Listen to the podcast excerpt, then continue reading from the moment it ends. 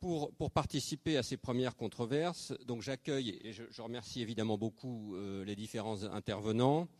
Euh, Dominique Bureau, qui, est donc ingénieur général des ponts et chaussées, euh, délégué général du Conseil économique pour le développement durable, qui est le, groupe des économistes euh, du ministère du développement durable, et qui est euh, dorénavant le président du comité pour l'économie verte euh, au ministère de la Transition écologique et solidaire, qui est donc chargé de réfléchir sur ces sujets, qui a beaucoup travaillé déjà sur ces sujets et qui est bien connu des milieux universitaires sur ces sujets. Je, passe sur l'ensemble de ses publications, mais qui a beaucoup travaillé sur ces sujets. J'accueille ensuite donc Mireille Chiroleux-Assuline, qui est professeure à l'économie d'économie de Paris et à l'université Paris Panthéon-Sorbonne, euh, et qui elle aussi a travaillé beaucoup sur ce sujet et a publié beaucoup d'articles, dont un le plus récent en 2015, je crois, ou 2016, euh, sur ces sujets, euh, sur le prix du carbone, euh, intitulé, euh, si je ne me trompe pas, La taxe carbone n'est pas une punition, euh, ce qui est déjà tout un programme, et donc évidemment son éclairage sera particulièrement utile. J'accueille ensuite Jean-Charles Ourcade, euh, que beaucoup de gens évidemment connaissent ici, qui est économiste, euh, directeur de recherche au CNRS, directeur d'études à l'école des hautes études en sciences sociales, et donc spécialiste de l'analyse économique du changement climatique, et évidemment en particulier des questions énergétiques, ancien directeur du CIRED euh, et membre du GIEC, euh, et donc qui a euh, écrit le livre, co-écrit le livre qui, est mis en vente à la, sortie de la salle, et qui s'intitule Fiscalité carbone et finances du climat, un contrat social pour notre temps. J'accueille ensuite Emmanuel Combet, qui est ancien chercheur au CIRED, qui est économiste aujourd'hui au service d'économie et de la prospective de l'ADEME, euh, et qui lui est le co-auteur euh, de l'ouvrage Fiscalité carbone et finances du climat, un contrat social pour notre temps, et, qui lui aussi a fait euh, plusieurs travaux depuis longtemps sur le prix du carbone. Et viendra nous rejoindre dans quelques minutes Christian de Pertuis, qui est directeur de la chaire économie climat à l'université Paris-Dauphine, professeur d'économie à l'université de Paris-Dauphine, ancien président du comité pour la fiscalité écologique, et qui est donc lui aussi bien connu pour avoir fait de nombreux travaux et de publier de nombreux articles euh, sur ce sujet. Alors, tant de, tant de beau monde, me direz-vous, et donc évidemment je les remercie beaucoup, euh, tant de beau monde, me direz-vous, euh, pour traiter finalement quel sujet et comment va s'organiser notre, notre réunion. Dans un premier temps, environ sur une heure, nous allons, je vais poser des questions à nos intervenants en leur demandant de faire des réponses relativement courtes, euh, le plus concrètes et le plus explicites possible.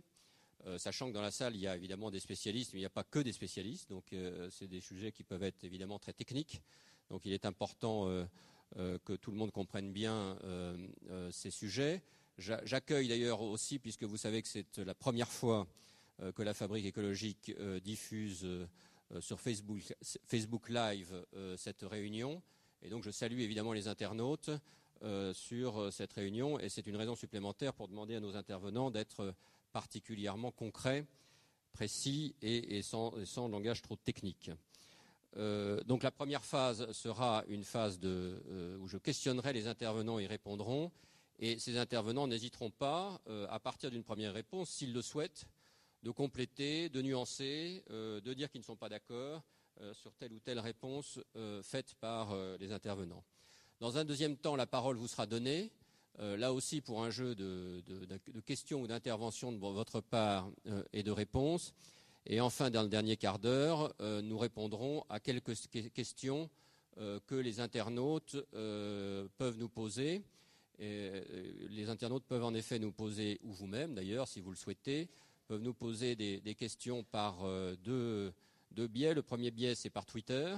Vous avez le hashtag qui est là euh, et vous pouvez très bien poser les questions aux intervenants par l'intermédiaire du hashtag et ces questions seront répercuter euh, aux intervenants dans la fin de la réunion.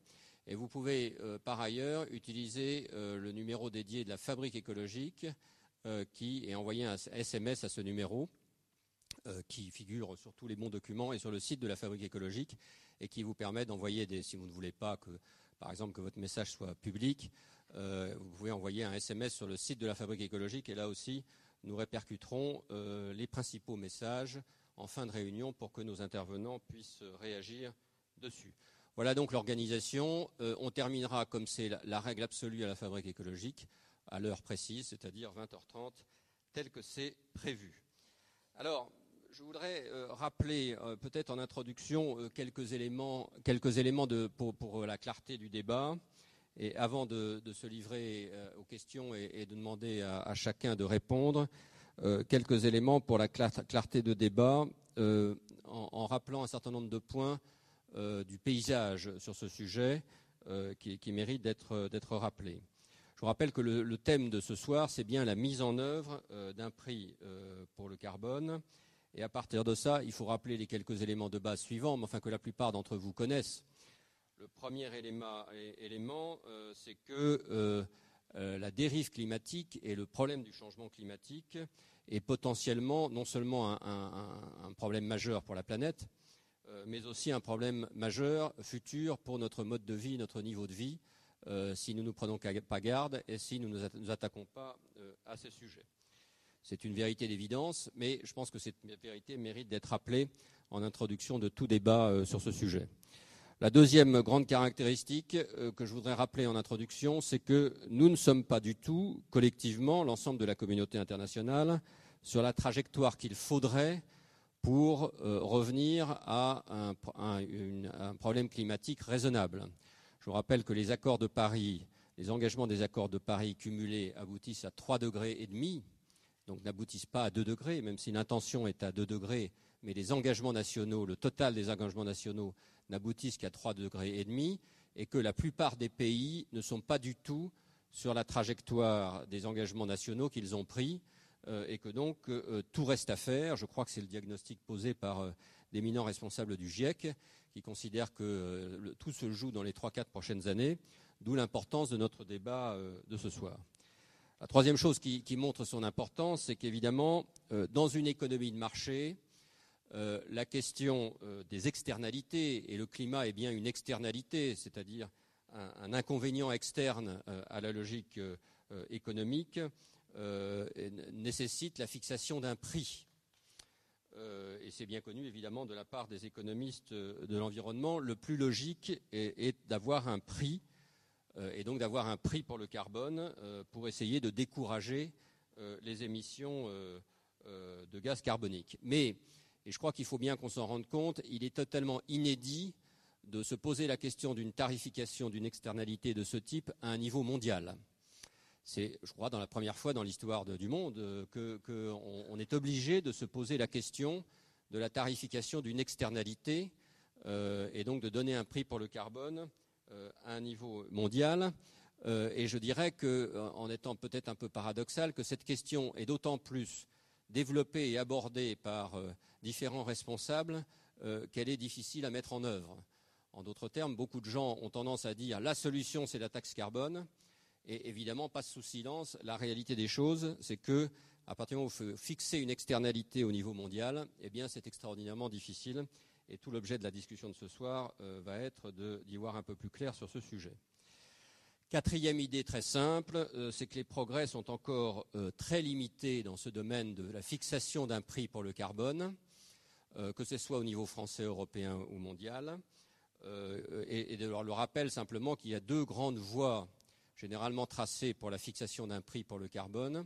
Il y a la voie d'un marché des quotas de carbone, c'est-à-dire concrètement on fixe une quantité que les différents acteurs économiques doivent s'engager à réduire quantité qu'on appelle quota euh, qu'ils peuvent s'échanger sur un marché, euh, ce qui débouche sur un prix du marché du carbone.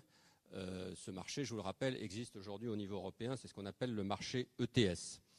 La deuxième grande voie possible pour fixer un prix du carbone, c'est évidemment la fiscalité du carbone et la fiscalité, que ce soit une fiscalité nationale ou une fiscalité à un stade supranational. Je voudrais vous rappeler aussi, en dernier élément du contexte, que euh, euh, le, think tank de euh, la Caisse des dépôts et, de l'AFD qui s'appelle I4CE a, fait des travaux très intéressants qui montrent qu'aujourd'hui, pour vous montrer où on en est au plan mondial, la carte mondiale des prix du carbone montre qu'aujourd'hui, 13% simplement des émissions de carbone sont couvertes par un prix du carbone. Peut-être qu'il y en a aujourd'hui un peu plus, mais ça reste encore très marginal. Et donc je vous propose qu'on débatte de ce sujet en deux grandes, séquences. la première séquence sera une séquence européenne, puisqu'il s'agit bien de s'interroger, de savoir qu'est-ce qu'on peut faire concrètement, y compris nous Français, dans ce contexte. On ne parlera pas des négociations internationales, mondiales, c'est un autre sujet. Euh, on parlera des négociations européennes. Qu'est-ce qu'on peut faire concrètement au niveau européen pour aboutir à, la mise en œuvre d'un prix du carbone satisfaisant? Et donc, on citera le problème de la rénovation du marché ETS, euh, la fixation possible ou non d'un corridor carbone, la fixation ou non au, niveau européen d'un prix plancher du carbone, la, possibilité ou non de se mettre d'accord au niveau européen sur une réduction de subventions aux énergies, fossiles, qui aboutit de fait à donner un prix au carbone, et enfin à la question de la tarification carbone aux frontières. Tous ces sujets, qui sont d'ailleurs souvent mélangés dans le débat public, hein, euh, inconsciemment ou consciemment, euh, sont évidemment chacun des sujets en soi qui, peuvent se poser et sur lesquels je pense qu'il faut qu'on puisse sortir de la réunion avec une idée assez claire euh, de ce que vous, euh, économistes et, personnes qui avez travaillé sur les fonds, pensent sur ce sujet en termes de quelle est finalement la marge de manœuvre, quelle est la possibilité d'évolution pour arriver à un prix du carbone européen, sachant que bien entendu, dès lors qu'on a un marché unique européen, la logique qui s'impose dans un premier temps, c'est d'essayer euh, de régler le problème, euh, en tout cas au niveau européen. Et puis dans un deuxième temps, qui sera euh, le temps le plus long, c'est évidemment la, possibilité ou non, et dans quelles conditions, de mettre en œuvre un prix du carbone au niveau national. Je voudrais rappeler de ce point de vue très très rapidement que l'histoire montre, et plusieurs des intervenants ont participé activement à cette histoire, euh, montre euh, des rebondissements euh, très divers, des très grandes difficultés, que ce soit l'extension de la taxe générale sur les activités polluantes sous la, présidence du Conseil des ministres du Premier ministre Lionel Jospin, qui, a abouti, qui n'a pas abouti puisqu'elle a été censurée par le Conseil constitutionnel, que ce soit ensuite les réflexions dans les années 2008-2009 de la Commission Rocard, qui a débouché sur un projet de taxe carbone qui, là encore, a été censuré par le Conseil constitutionnel, que ce soit par la fixation d'une composante carbone, on y reviendra euh, dans euh, les taxes sur l'énergie euh, en 2014, que ce soit sur la loi de transition énergétique en 2015 qui fixe une trajectoire carbone pour les prochaines années, ou que ce soit, et c'est l'actualité la plus récente et la plus importante, et je propose que ce soit à partir de là surtout que nous réfléchissions, bien entendu, ou que ce soit les mesures prévues dans la loi de finances euh, actuelle euh, et qui prévoient euh, une augmentation assez forte du prix du carbone pour l'année prochaine et une trajectoire carbone d'ici à 2022. Et donc c'est bien à la lumière de l'histoire, de cette histoire, dont on voit bien les difficultés, qu'on se demandera au plan national quelles sont là aussi les marges de manœuvre, qu'est-ce qu'il est possible de faire euh, et que, quelles sont les, orientations qui peuvent être prises pour le faire. Alors, je, voudrais commencer euh, par euh, poser à chacun, et j'en remercie encore de, répondre de manière très brève. Peut-être je vais poser la même question à chacun, puisque j'ai rappelé les éléments historiques, que les uns et les autres ont participé à cette histoire. Peut-être qu'ils puissent donner une première indication sur comment expliquer les difficultés de mise en place de la, taxe carbone. Et donc, je vais peut-être demander à chacun, et ce sera la seule question commune à notre panel, euh, de nous dire quelle est la principale difficulté, à son avis, euh, qui explique euh, qu'il y, a eu, y a tant de difficultés à mettre, en œuvre la taxe carbone au niveau français et au niveau européen. Voilà, je vais peut-être donner que la galanterie s'impose. Donc peut-être donner la parole en premier, si elle en est d'accord, euh, à Mireille euh, Chiroleux-Assouline sur ce sujet. Je, vous remercie pour cette, euh, pour, cette question. Je, pense qu'il y, a, en fait beaucoup d'éléments de réponse différents. je, vais peut-être donner celui auquel je, m'attache le plus, et, c'est comme ça, mes, mes, co-intervenants auront encore du grain à moudre. j'ai l'impression que dans des sociétés où il est de plus en plus difficile de faire accepter l'impôt, parler du climat et parler du carbone comme d'une externalité n'est pas forcément le langage qui peut être le mieux compris par, par le public. Et il, y a une, forte incompréhension qui est nourrie par le passé euh, les, contribuables ont souvent l'impression que euh, mettre en place une taxe carbone est en fait une façon d'obtenir des recettes supplémentaires plutôt qu'une préoccupation euh, liée au climat.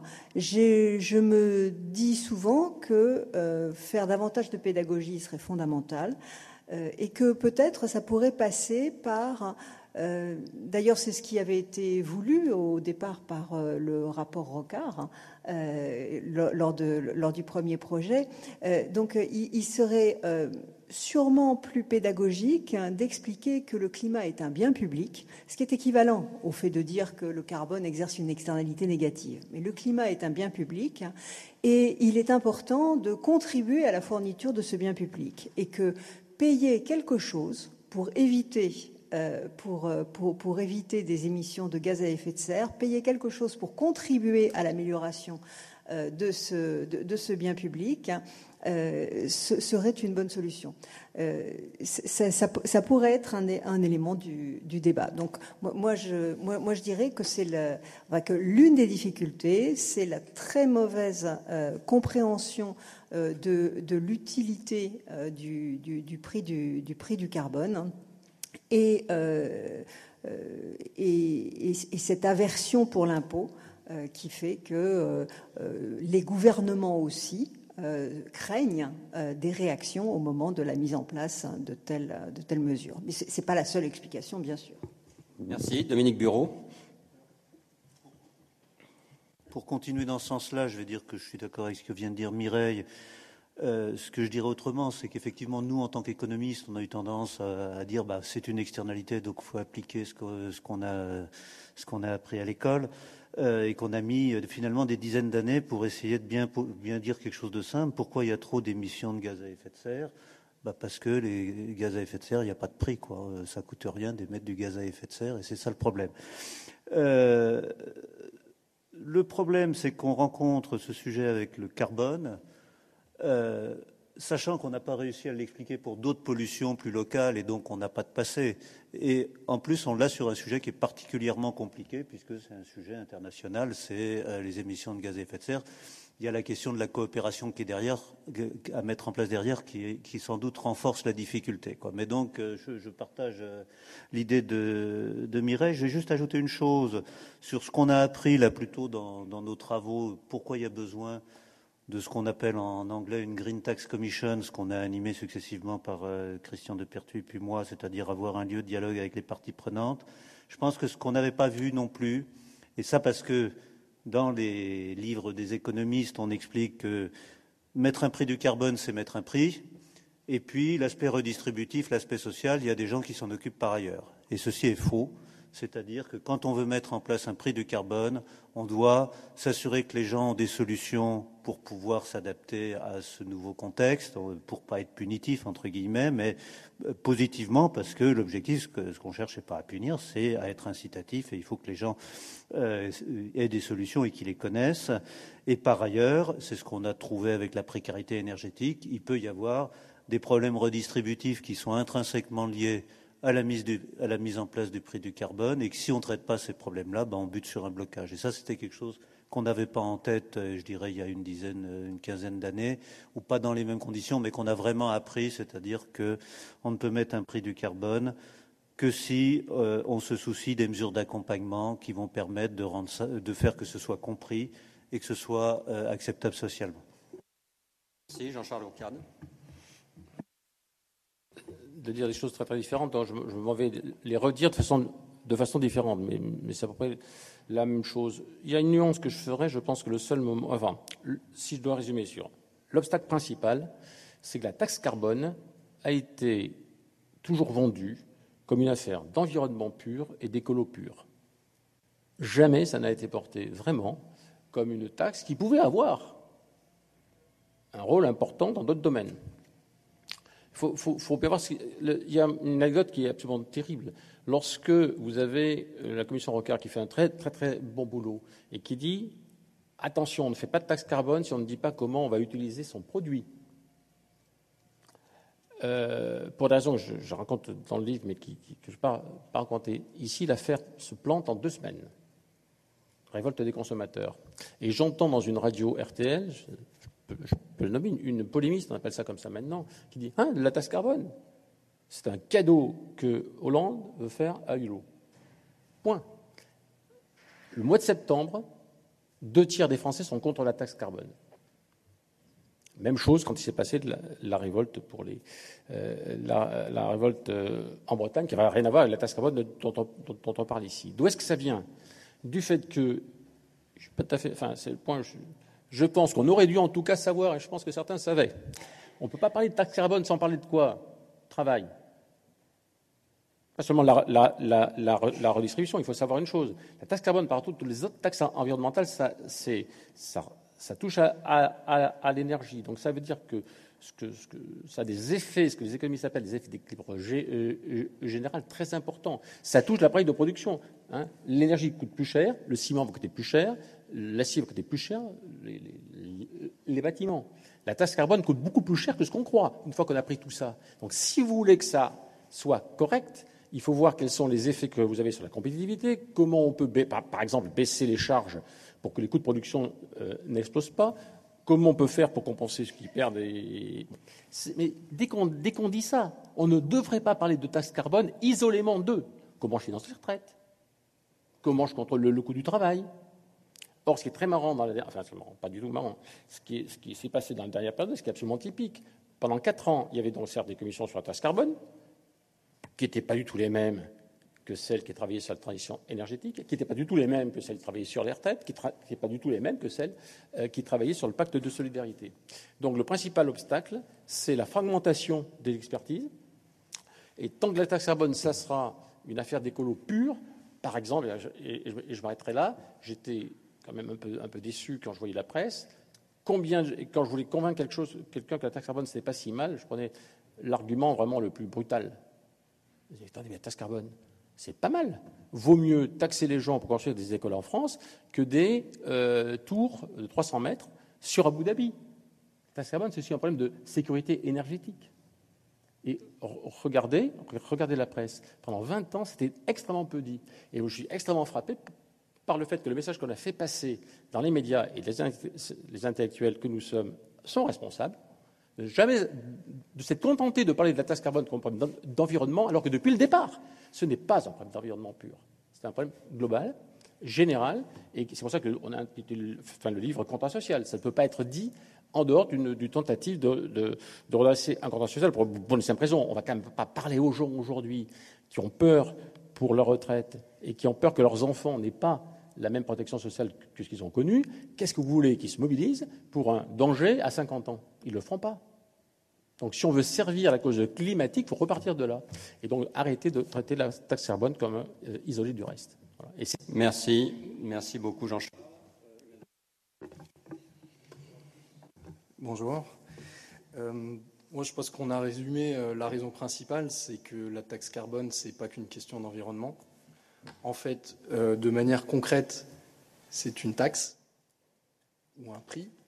Donc finalement, c'est une taxe énergétique et euh, les différents objectifs de la fiscalité euh, ont une action commune à la fois sur les coûts de production. Donc si vous payez une taxe énergétique, vous êtes producteur, vous allez payer votre énergie plus cher. Si vous êtes consommateur, vous allez payer votre énergie plus cher. La différence, c'est qu'ici, on a des recettes qu'on peut utiliser d'une manière ou d'une autre. Et donc, la façon dont la taxe peut fonctionner, mais également peut être bloquée, c'est euh, dans quel contexte euh, des finances publiques est euh, mise en place cette mesure. Donc ça montre à la fois les difficultés qu'il y a eu dans le passé, parce qu'on n'a pas, ou en tout cas certains acteurs n'ont pas vu que au final il pouvait avoir des compensations avec les recettes de cette taxe ou des bénéfices d'une réforme fiscale dans son ensemble, parce que, comme l'a dit Jean-Charles, ces discussions étaient faites de manière séparée.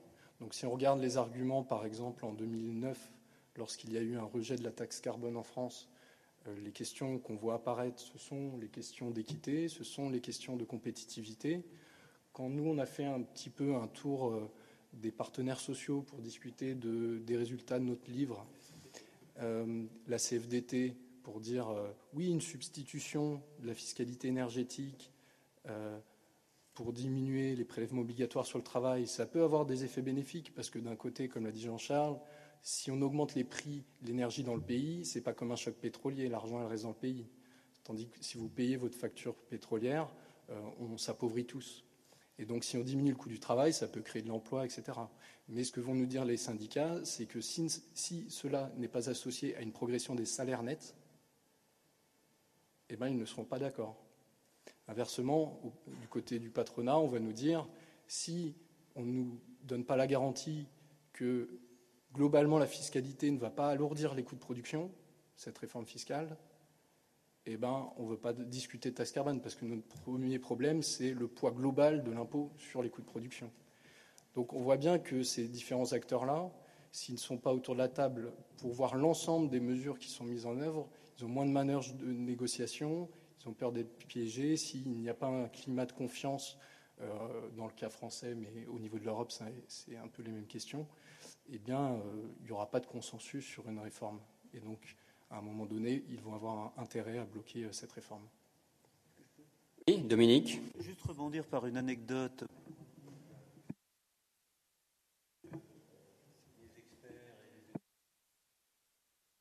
Ah, pardon. Euh, juste pour revenir sur l'idée que je pense qu'aussi bien les experts économiques que les, environnementalistes, pour faire vite, ont sous-estimé la nature euh, politique euh, profonde euh, du sujet. Donc c'est une anecdote, c'est la première fois que j'ai rencontré Michel Rocard au moment où on écrivait son rapport, puisque j'étais rapporteur. et je me rappelle que la première chose qu'il m'a dit, il m'a dit votre truc, alors que nous, on avait l'idée que Michel Rocard était quasiment juste un prenton qui allait nous aider, mais d'aller juste lui faire signer en bas, etc. C'est pas du tout ça qui s'est passé. Et la première chose, moi je me rappelle qu'il m'a dit, c'est votre truc c'est du lourd, euh, c'est encore beaucoup plus difficile que la TVA. Et la TVA, euh, rappelez-vous, euh, les premières années, l'énergie n'était pas dans la TVA. Enfin, ça s'est pas du tout fait en, une seule minute. Donc moi, j'ai vraiment ce souvenir de, Michel Rocard. Et après, ma conviction, c'est qu'il avait raison sur ce point-là. Ça, c'est clair. Merci. Alors, on pourrait peut-être passer au premier point, donc européen. Alors, Jean-Charles Ourcade, est-ce que vous pouvez nous faire le diagnostic en quelques mots? Je crois que ce sera simple, euh, de l'état du marché ETS, euh, e euh, dont je vous rappelle qu'il aboutit à un prix du carbone aujourd'hui extraordinairement faible de, quelques, euros. je, vous rappelle simplement comme contexte que pendant très longtemps, tout le monde considérait que le marché ETS était le, Graal de la fixation d'un prix du carbone. manifestement, il y a eu de nouvelles réflexions sur ce sujet et donc je voulais avoir tes, réflexions sur est-ce qu'on peut réformer le marché ETS euh, Et sinon, pourquoi? En, quelques mots. En quelques mots. Quelques mots sur une question dangereuse. Alors, je vais aller de façon un petit peu rapide, donc brutale, donc pas toujours euh, nuancée. Bon. Euh, premier boulot que j'ai fait sur le sujet du marché de permis, c'est 93 pour le CDE. D'accord?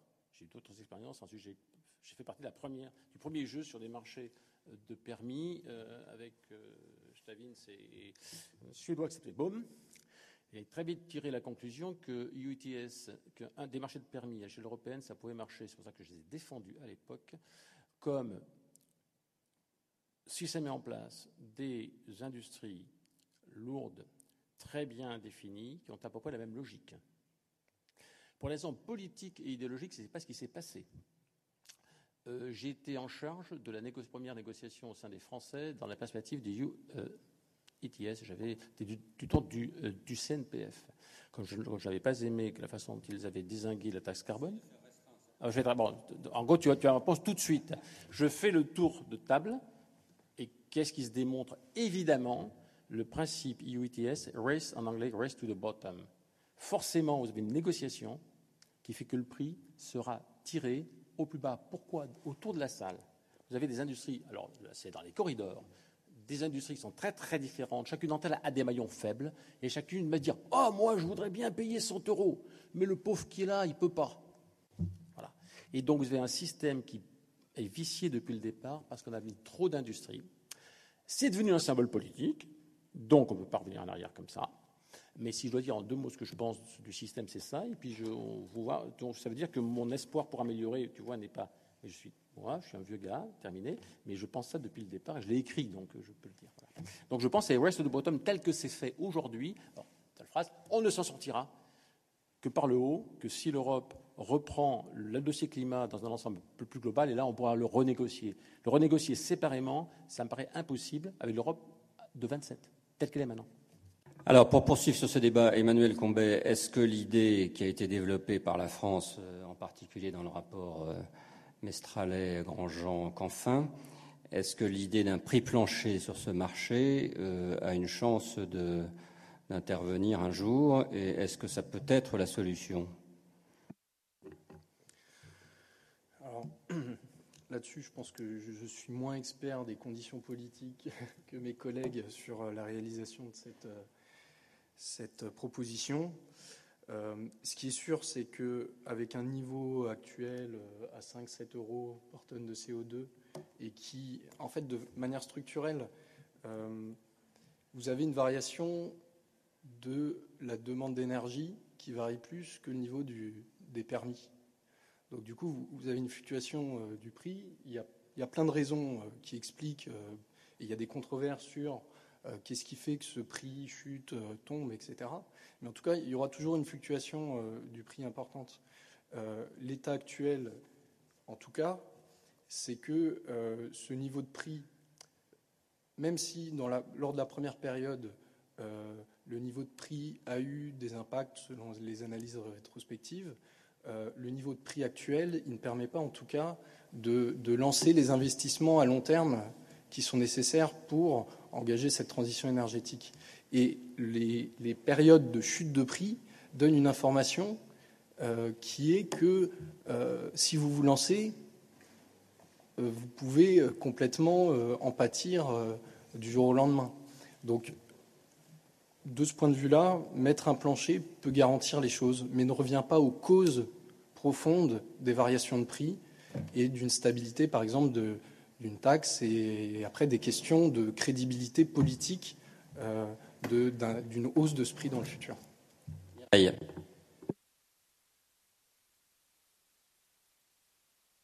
Oui. Je, voulais juste dire que euh, sur le marché, on parle toujours du prix. Euh, le prix, au fond, c'est un symptôme, hein. ce n'est pas le problème. C'est-à-dire que le, problème du fonctionnement du, marché européen, comme, euh, des différents marchés, mais, mais du, marché européen, c'est que la quantité mise sur le marché, la quantité de permis mis sur le marché est trop grande. Et donc, comme sur tout marché, quand la quantité offerte est trop grande, le prix dégringole. Alors, Ensuite, ce qui nous pose problème, effectivement, c'est que ce prix tellement bas n'exerce aucune incitation sur les industries, ou très peu d'incitation sur les industries, à faire des efforts et à faire des investissements pour, dans l'avenir, diminuer euh, leurs émissions. Et donc, la voie de réforme un prix plancher, un corridor peuvent peut-être être des solutions, mais euh, ce qu'il faudrait arriver à faire, c'est à diminuer la quantité, euh, la quantité de, permis euh, mis, sur le marché avec le fait que ces permis sont de plus en plus maintenant une partie de plus en plus grande et vendue aux enchères au lieu d'être distribués gratuitement, cela devrait réduire, le, réduire le problème. Mais ces quantités ont été déterminées euh, sous la pression de, euh, lobbyings imbriqués, c'est-à-dire que euh, ce sont les industriels qui ont fait du lobbying auprès de leur gouvernement, qui ont déterminé les quantités nationales qui ont été mises en place en faisant eux-mêmes du lobbying entre, pays ou vis-à-vis de, l'instance européenne. Et, donc c'est là la source de la difficulté. Je laisse un tout, petit peu de temps pour Dominique Bureau, est-ce que le problème de la réforme du marché ETS, c'est un problème de euh, technique d'allocation de quotas Ou est-ce que c'est un problème politique de la présence de pays en particulier, c'est souvent ce qu'on entend, de pays d'Est européens qui, en réalité, ne veulent pas que ce marché fonctionne? Et question corollaire, est-ce que du coup, euh, il est envisageable un jour d'une initiative, qu'elle soit franco-allemande ou de quelques pays, pour essayer de mettre en place un système qui marche? Je vais d'abord répondre en soulignant, puisqu'il y a question, en tous les cas, euh, l'enjeu, il est politique, c'est-à-dire qu'on a vraiment une défaillance majeure de l'Europe avec cette affaire. L'Europe se veut pionnière et en avance dans la lutte contre le changement climatique avec un prix du carbone sur euh, l'ETS qui était censé être l'onshore, l'encre de la politique climatique européenne entre 5 et autour de 5 euros, on n'est absolument pas crédible et c'est un problème majeur. Avec des conséquences euh, qui sont que euh, la technologie de référence sur le marché électrique aujourd'hui c'est le charbon avec des problèmes qu'on va rencontrer, c'est que euh, la négociation pour la formation d'un accord politique en Allemagne entre les Verts et les libéraux euh, va rencontrer le problème de comment on fait fonctionner le marché de l'électricité dans ce contexte-là qui est complètement euh, effondré de, tous les côtés. Donc il y a vraiment un enjeu majeur. Alors ensuite, je vais répondre à ta question. Évidemment, il y a des choses techniques et il y a même des choses techniques qui pourraient être faites pour moi assez rapidement. Euh, à savoir que, comme l'a dit Mireille, aujourd'hui 80% des quotas sont mis aux enchères. C'est très facile de mettre euh, un prix de réservation dans les enchères, c'est-à-dire que les quotas ne sont pas distribués, c'est le prix des enchères. Ça existe dans le marché Québec-Californie. Notre dispositif, et en plus, les 20% qui ne sont pas donnés aux enchères, c'est parce que c'est les industries qui sont exposées à la concurrence internationale et ils bénéficient d'un système de distribution d'allocation de quotas qui leur maintient leur coût unitaire, puisque techniquement, on leur donne des quotas liés euh, à leur production, pour faire vite. Donc, on a vraiment tout ce qu'il faut pour dire on met un prix de réservation euh, sur les enchères et euh, on comprend mal pourquoi on ne fait pas ça et qu'on cherche midi à 14 heures alors que les instruments sont en place.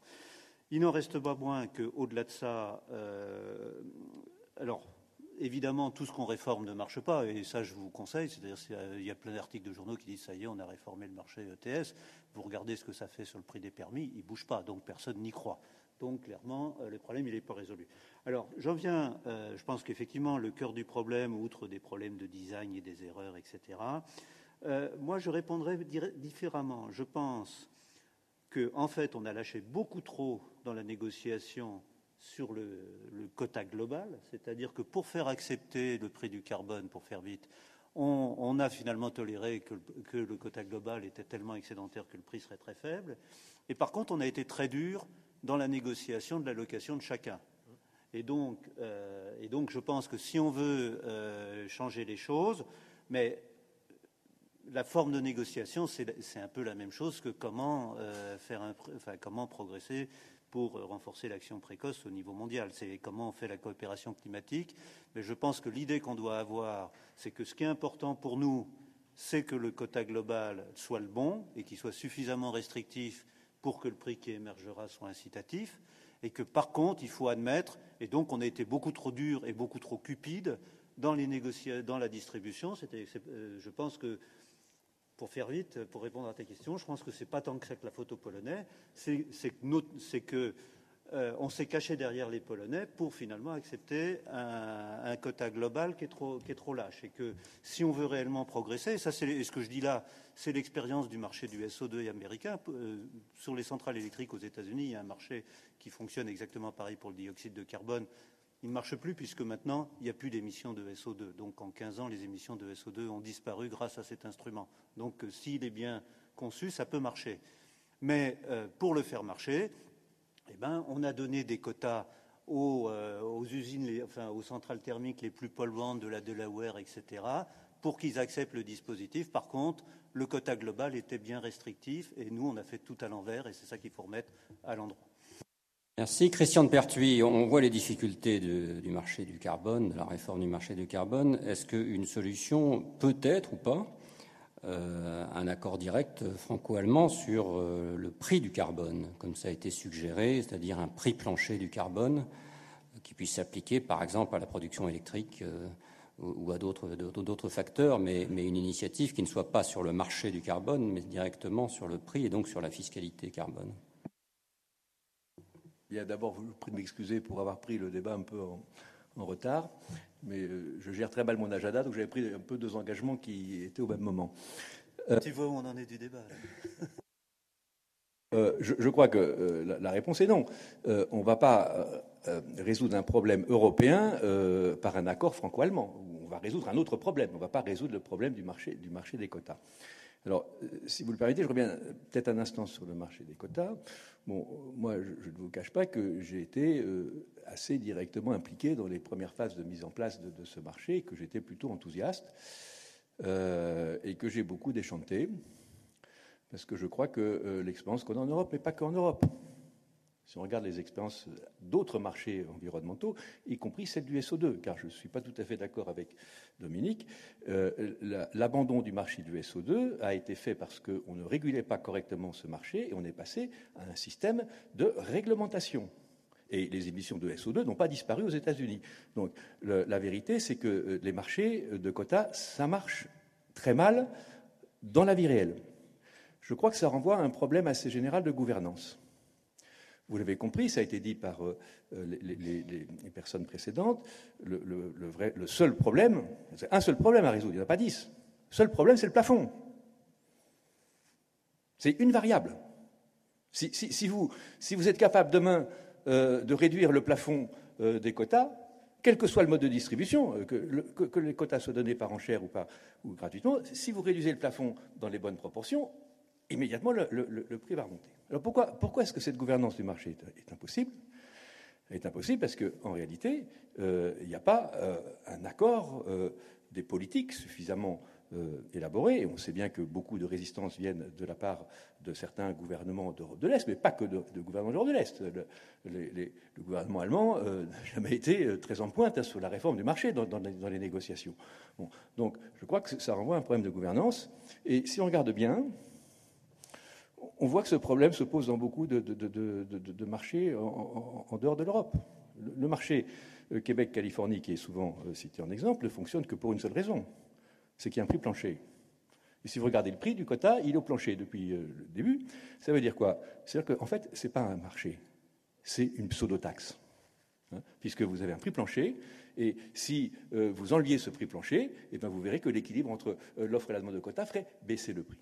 Donc moi je crois que sur le plan économique, la solution vers laquelle on doit aller, si elle est possible, et si les conditions politiques sont réalisées, c'est effectivement de mettre un prix plancher, peut-être un prix plafond aussi pour euh, euh, rassurer certains, euh, sur ce système. Et ça veut dire concrètement qu'on transforme le système européen d'échange de quotas en un système de pseudo-taxes, sans le dire. Alors il y a un petit problème juridique. Il y a un petit problème juridique c'est que euh, c'est un peu gros. Et des gens qui ne veulent pas de tarification du carbone, ils risquent de faire un recours euh, devant la Cour européenne de justice. On fait ça en disant, attendez, là, vous changez de système, et vous savez que les règles ne sont pas les mêmes en Europe pour mettre en place un marché, pour mettre en place une taxe. Pour mettre en place un marché, il faut la majorité euh, qualifiée, alors que pour mettre en place une taxe, il faut l'unanimité.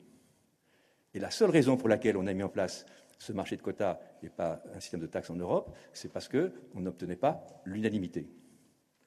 La proposition européenne de, de, tarification du carbone, elle a été déposée par la Commission européenne en 1990. entre 1990 et 1997, cette euh, proposition n'a jamais pu être mise en place parce qu'il y avait toujours au moins un État membre. À l'époque, on n'était pas 28, hein, on était, euh, je ne sais plus très bien comment on est de maintenant, mais à l'époque, on était 15, et il y avait toujours au moins un des États membres qui était opposé, euh, et toujours, il y avait au moins un, dont toujours le Royaume-Uni. Donc je, crois que c'est ça le, vrai problème. Alors, vous me direz, pourquoi est-ce que euh, la, Commission européenne, enfin plus exactement, pourquoi est-ce que la direction énergie-climat s'enferme dans cette dialectique où elle, refuse obstinément euh, de, mettre en, place un prix plancher. Parce que techniquement, c'est très simple. Hein. il suffirait de dire, euh, au, lieu d'avoir cette espèce d'horrible construction, je ne rentre pas dans les détails, mais c'est vraiment horrible hein, si vous rentrez dans les détails, hein, avec cette réserve euh, minimale qui va déclencher, en fonction des quotas en, excès, un, retrait des quotas, il suffirait de dire, le signal, c'est le prix. Voilà. Point barre. Mais politiquement, c'est infaisable. Juridiquement, je ne suis pas sûr que ce soit faisable. Et politiquement, euh, je pense qu'effectivement, et ça a été dit par le président lui-même, qu'une euh, discussion franco-allemande sur cette question euh, permettrait de progresser. on est loin d'avoir aujourd'hui un consensus en Allemagne sur une remontée du prix du CO2 appliqué aux industries et à, l'électricité. je termine peut-être un mot sur les allocations. tu m'y autorises ou pas? Court, ça va être très rapide. Euh, je pense qu'il faut arrêter euh, le système des allocations gratuites. Euh, c'est un système extrêmement vicieux, pernicieux.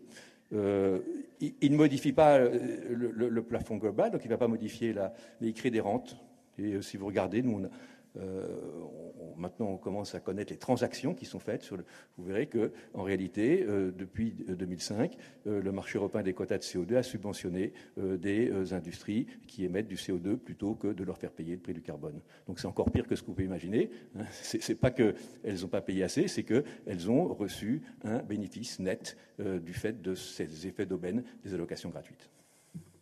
Je crois que Dominique et Jean-Charles, Jean-Charles Enfin, je fais ce que je peux pour être court. Alors, je suis d'accord avec beaucoup de choses qui viennent d'être dites. Et j'ai un désaccord. J'aimerais bien ne pas J'aimerais bien avoir tort dans ce que je vais dire. D'accord? Euh, Il faut voir quelle est la dynamique politique. Moi, j'étais très impliqué dans la première taxe carbone. C'est pas, pas uniquement, c'est pas vrai que ça s'est planté à cause des Anglais. Les Français portent une grande responsabilité. Certains ministres ici, et c'est sur l'affaire de est-ce qu'elle est mixte, sur le nucléaire, et sur euh, le carbone. C'est une affaire, je ne veux pas revenir, ça serait trop long. Mais donc c'est plus compliqué. Il faut regarder, pour revenir à ça, l'économie politique, la dynamique politique derrière. Tu as raison de dire, il n'y a pas seulement la Pologne, il y a les Allemands. En Allemagne, c'est quoi? Les Allemands ont été les premiers à ne jamais vouloir même un prix du carbone. Il faut savoir aujourd'hui que les industries allemandes lourdes, pratiquement, ils ont une astuce légale qui fait que le petit prix du carbone, ils ne le payent pas. Et si vous voulez, voyez bien ce que ça veut dire. Les, chaque pays gère ses contradictions internes comme nous. Et donc, si on ne met pas le système EU ETS dans un ensemble où les Européens se disent oui, ça vaut le coup, la transition énergétique, pour refaire l'unité de l'Europe, pour relancer la croissance, pour, organiser quelque chose qui va créer de l'emploi, on est foutu. Parce que ça sera, on va tous se battre. Et on prend l'exemple, et c'est là que j'aimerais avoir tort. Évidemment, en principe, on est pour les enchères. Bien sûr. Mais si vous mettez Rappelez-vous ce que je viens de dire, c'est le jeu de lobbying. Qu'est-ce qui compte, in fine? C'est pas le coût de production. On a fait euh, assez de simulations pour dire, pour raconter ce que c'est le prix du carbone, compétitivité acier, etc. Ce qui compte, c'est les marges. Et la bataille sur les enchères versus gratuit, c'est qu'il y a des entreprises, c'est certes le coût de production augmente, ouais, ça va quoi, mais surtout la marge baisse beaucoup. Et dans le système tel qu'il est le système capitaliste, il est comme ça. Il faut aller regarder quels sont les maillons qui disent, qui vont, excusez-moi l'expression, gueuler le plus dans chaque pays pour voir ce qui va se passer.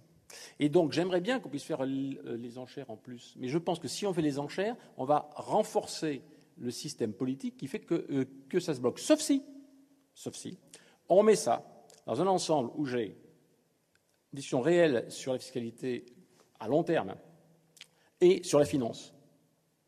D'accord? Si vous, avez, si vous mettez ça dans un ensemble où chacun retrouve ses petits, là, vous commencez à négocier. C'est comme pour la taxe, hein, ce qu'on a dit tout à l'heure. Si vous le prenez isolément, on a assez de connaissances maintenant pour dire le jeu politique derrière, on ne le maîtrisera pas. Donc il faut le sauver, mais en le mettant dans un ensemble un peu plus large. Pas le temps de parler de la finance, mais c'est un point qui est très important. Oui, moi, c'est juste, juste pour dire, et je vais expliquer pourquoi, je, crois euh, qu'on fait fausse route en, posant le problème. Enfin, je crois que le problème, il est d'économie politique euh, et, comment, quelle est l'ambition de la politique qu'on met en place. C'est pas un problème d'instrument. Et je veux, je veux, rajouter deux choses. La première chose, euh, c'est que les permis, ça marche.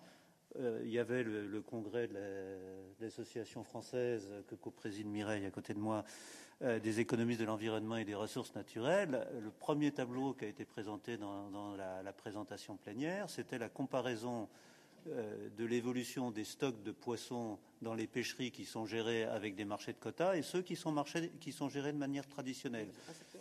Non, non, mais c'est je ne sais combien de pêcheries, enfin, c'est je ne sais combien d'expériences.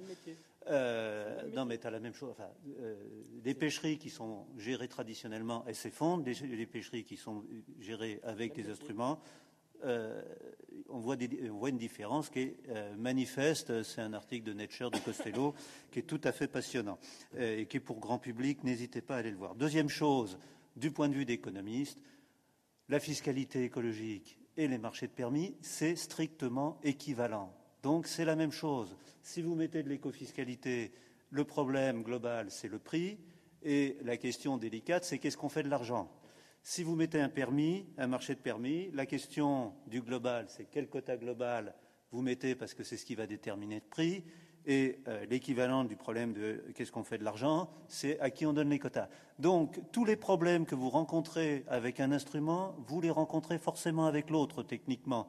Donc, ce n'est pas en choisissant, et, je dirais, si vous utilisez d'autres instruments plus traditionnels, vous les avez aussi, sauf que vous les cachez éventuellement derrière le tapis, et que ça coûte beaucoup plus cher pour faire le, même objectif.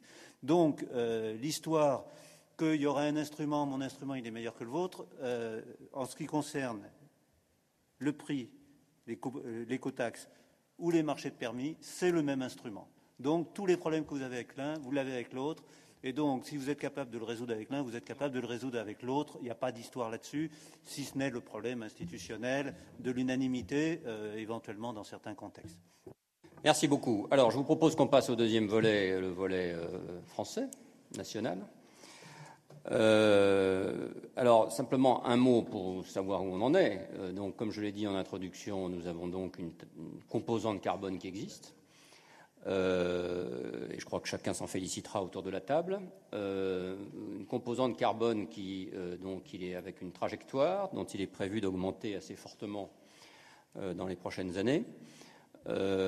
et d'augmenter d'ailleurs sur l'ensemble des composantes carbone, à l'exception, pour une raison peut-être quelqu'un voudra expliquer, euh, de, la production d'électricité, euh, de, la part carbone de la production d'électricité, qui n'est pas soumise à une composante carbone. Euh, et cet, accroissement de la composante carbone, qui va donc se traduire par, on le sait bien, une augmentation du prix de l'essence progressive et, du fuel domestique progressif sur les années suivantes, est donc affecté au budget de l'État, de façon générale, euh, et euh, à un certain nombre de contreparties, euh, un chèque énergie revalorisé, un dispositif de bonus-malus. Voilà, aujourd'hui, je parle décrire à peu près fidèlement quel est le, dispositif qui est envisagé. Alors, moi, ce qui me paraît intéressant dans ce deuxième débat, c'est pas tellement de savoir qui avait raison dans le passé pour savoir s'il fallait faire un contrat social global ou, passer en douce, puisque c'est finalement ce que chacun vous représentez, les uns et les autres. Certains euh, revendiquant le contrat global et les autres revendiquant plutôt le, passage en douce. Ce n'est pas tellement ça qui est intéressant, je trouve. Ce qui est le plus intéressant, c'est pour l'avenir la réflexion de savoir euh, est-ce que la trajectoire carbone telle qu'elle est prévue est soutenable, y compris en cas de remontée du prix du pétrole, ce qui n'est pas forcément une hypothèse exclue. Est-ce qu'elle est soutenable euh, Est-ce qu'elle est cohérente Est-ce qu'elle pose des problèmes de compétitivité ou de réduction des inégalités? Alors, je voudrais commencer euh, peut-être en posant la question à Emmanuel Combet. Euh, est-ce que dans le dispositif actuel, euh, le, premier sujet qui est la compétitivité des entreprises, et qui est un sujet qui a traversé l'histoire des, difficultés de mise en œuvre de la casse carbone depuis 15 ans, est-ce que ce sujet est correctement traité, sachant que vous avez un certain nombre d'entreprises exonérées celles qui sont justement sur le marché ETS. Vous en avez d'autres, catégories qui euh, euh, sont en situation de fuite de carbone, donc qui sont aussi exonérées, au point que certains, y compris dans le champ politique, se disent euh, mais est-ce que c'est acceptable d'avoir une taxe qui se porte principalement sur les ménages, alors qu'une bonne partie des entreprises sont exonérées? Voilà. Qu'est-ce en termes de compétitivité, quel est le diagnostic à faire? Alors sur est-ce que ça va poser problème On a l'impression que le prix du carbone augmente en France parce qu'on a mis en place une taxe en 2014 d'abord, mais en fait elle se substituait à la fiscalité existante, et puis elle a progressé un peu depuis, sachant que en fait le prix de base d'importation des énergies fossiles n'a cessé de décroître dans tout ce temps. Donc en fait, on paye moins cher maintenant qu'au moment où on a mis la taxe, parce que la croissance de la taxe a été moindre que la décroissance des prix.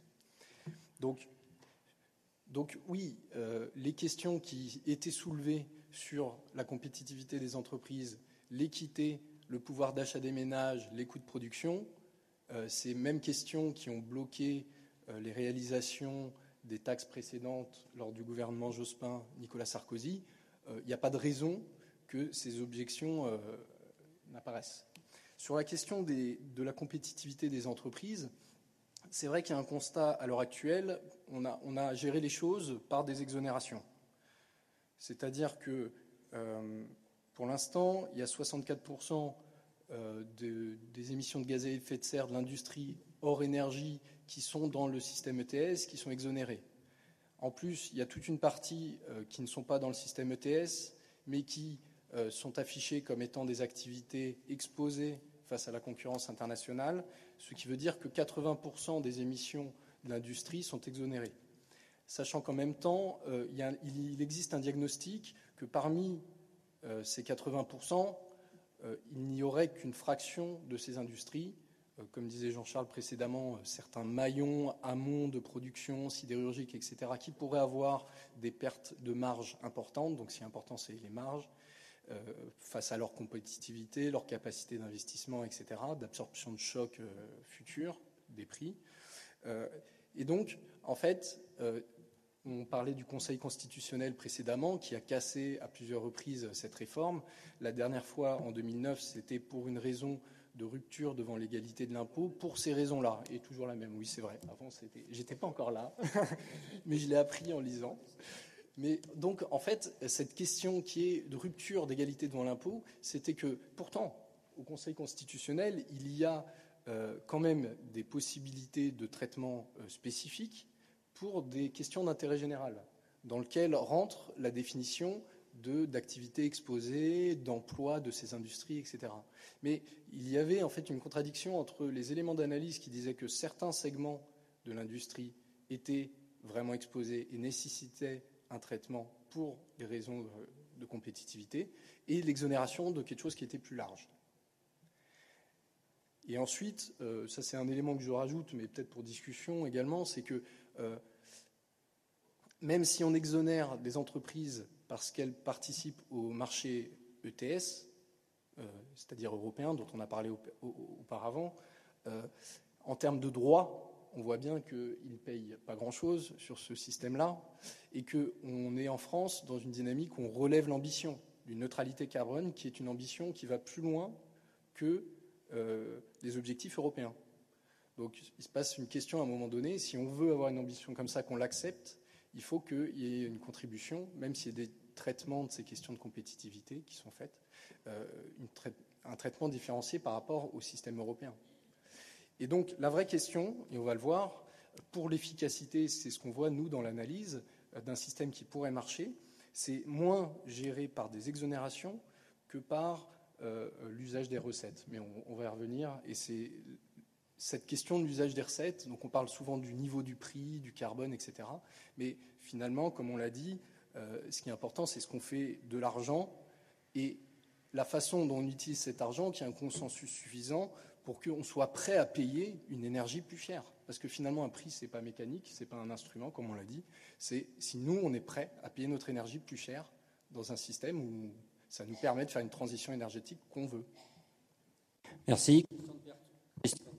Euh, vous, êtes, euh, vous exprimez très souvent l'autre sujet qui est le sujet de la contrepartie et donc des inégalités potentielles que peuvent entraîner un dispositif d'augmentation forte du prix du carbone.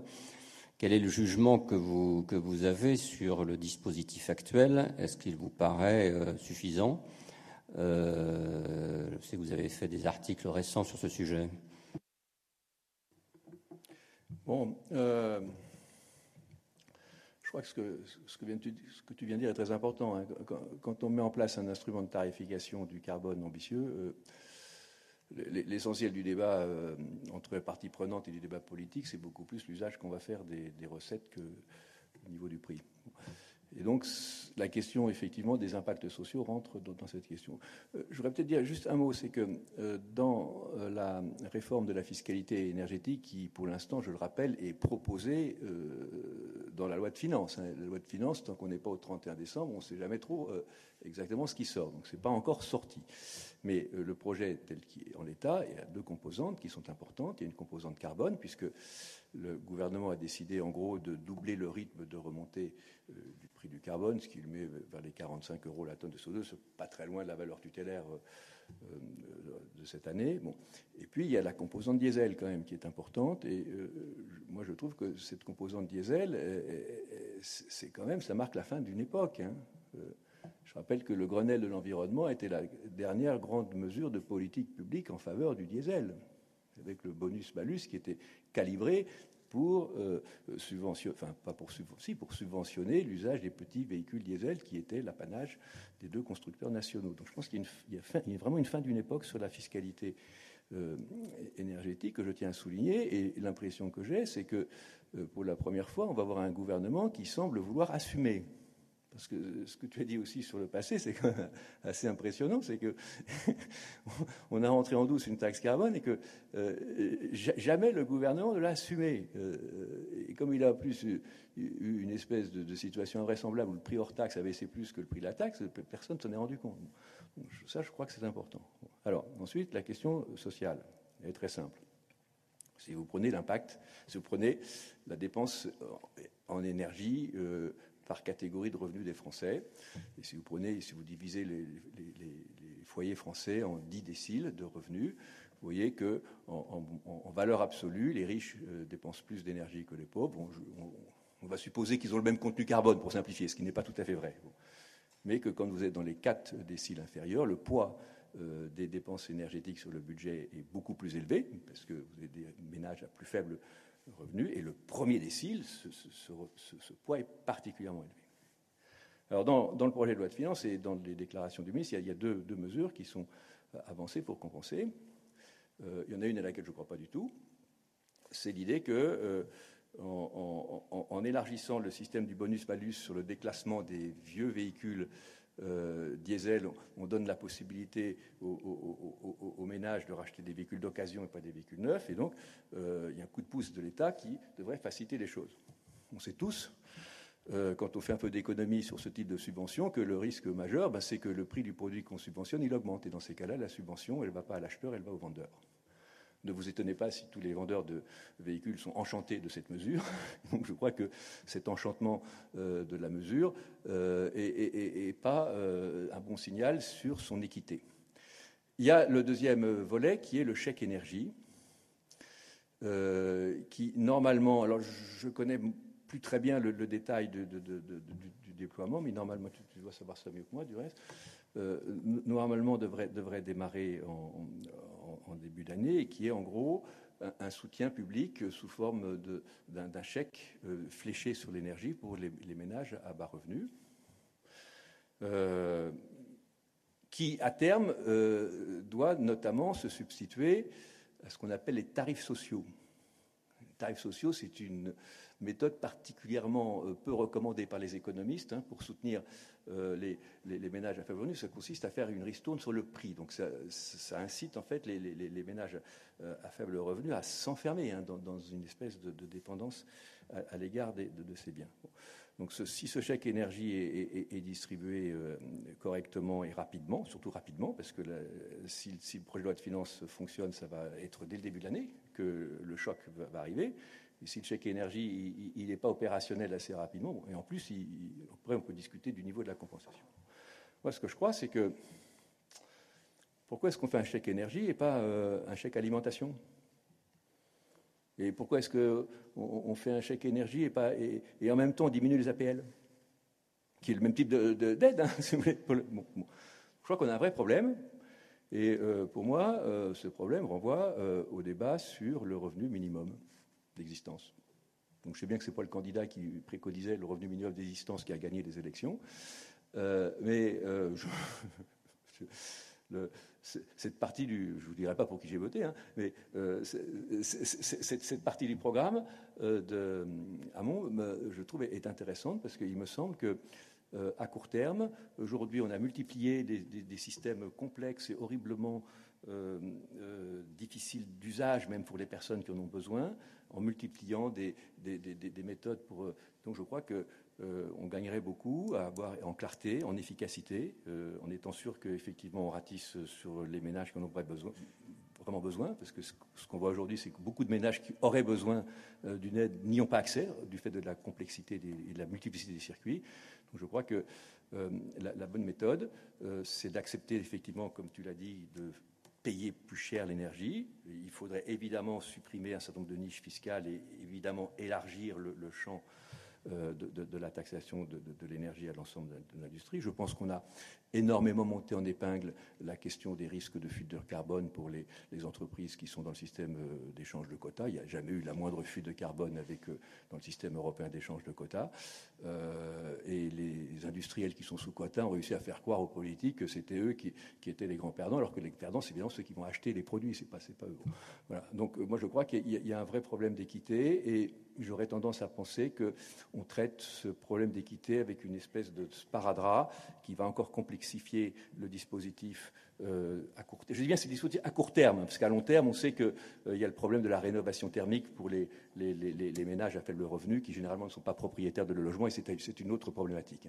Mais à court terme, je pense qu'on gagnerait à euh, aller vers un système de revenu minimum qui, serait calculé avec un budget type et une composante énergie, une composante alimentation, enfin les besoins essentiels. Merci Christian. Vous défendez dans vos, dans vos textes euh, d'abord l'idée que la fiscalité écologique doit être assumée, ce qui rejoint un peu l'intervention précédente, et deuxièmement que ça doit être une taxe d'incitation plutôt que de rendement. Or, j'ai cru comprendre quand même que là, en l'occurrence, euh, le côté rendement euh, avait une importance quand même très grande dans l'équilibre du budget de l'État. Du coup, quel diagnostic vous faites? Je, pense que tant qu'on présente euh, la, taxe, toute taxe environnementale, donc la taxe carbone comme une taxe de rendement, on, risque de, l'avoir difficilement, difficilement accepté par, par le public. Ce qui, est sûr, c'est que effectivement, lorsqu'on met en place une taxe, le, gouvernement en retire des recettes. Après, tout, est dans la façon d'envisager euh, l'intégration de cette taxe au dispositif fiscal et au dispositif budgétaire et la façon de le présenter au public. Si, comme on l'a fait au moment, me semble-t-il, de l'instauration de la composante carbone en 2014 de façon subreptice, euh, si on le fait en disant on veut mettre en place un CICE, des allègements de charges, des allègements de charges pour les entreprises. Eh bien, mettre en place une composante carbone serait une bonne façon, ça c'était plutôt le raisonnement de Bercy, mais enfin bon, c'est ce qui est passé dans le public, hein. ce serait une bonne façon d'obtenir les recettes qui permettraient de diminuer les charges. Là, on a tout perdu. On a, tout perdu du point de vue de la pédagogie. Même si, au fond, le raisonnement dont parlait Jean-Charles Orcat tout à l'heure, c'est un raisonnement exactement du même genre, mais avec le, moteur qui est différent. Le moteur, c'est on veut mettre en place une taxation du carbone pour limiter les émissions de carbone. Il se trouve que cela va procurer des recettes supplémentaires. Que fait-on de ces recettes supplémentaires? Et là, euh, ce qui est essentiel, c'est bien sûr que ces recettes supplémentaires ne disparaissent pas dans le budget comme n'importe lesquelles de ces autres des, recettes fiscales. Il faut que ces recettes fiscales, il faut que, euh, que l'occasion soit prise à ce moment-là de réduire la taxation sur d'autres, euh, biens, sur d'autres assiettes fiscales, et qu'on euh, substitue par exemple donc euh, de la taxation sur ce qu'on pourrait appeler un mal à de la taxation sur un bien, c'est-à-dire de la taxation, taxer le carbone qui exercent un effet négatif sur le bien-être de la société, et remplacer donc par cette taxe sur le carbone d'autres prélèvements comme les prélèvements sur le travail ou, ou, encore d'autres types de prélèvements. En faisant cela, on peut, sous certaines conditions, obtenir une amélioration euh, de la situation économique, une amélioration de la croissance, de l'emploi, et c'est ce qu'on appelle le double dividende. Alors le double dividende, c'est pas un miracle, c'est pas la taxe environnementale toute seule, c'est le fait qu'on réutilise ces recettes pour réduire la taxation sur autre chose qui permet ce double dividende. Et alors, j'ai travaillé récemment avec, euh, avec un co-auteur, Moues Foda, euh, donc ces dernières années sur euh, la préoccupation de rendre cette redistribution des recettes euh, plus équitable. Et ce que nous montrons, alors ça, demande des, travaux théoriques qui utilisent des quantités d'hypothèses différentes, mais ce que nous montrons, c'est que dans différentes circonstances et en tenant compte du maximum d'effets possibles, eh bien, la meilleure façon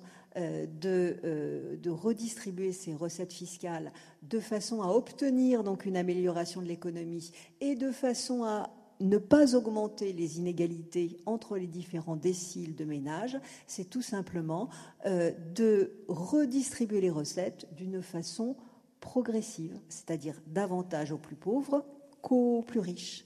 Et, ça, euh, c'est une décision qui est une décision politique, une fois de plus, et ce n'est peut-être pas la direction dans laquelle on va actuellement. Merci. Alors, dans la ligne, Jean-Charles Ourcade euh, euh, chante. Bah, chantre euh, de la théorie du double dividende qui vient d'être exposée. Et donc, moi, ce qui, ce qui je trouve intéressant, ce serait de savoir si aujourd'hui, nous sommes dans une situation.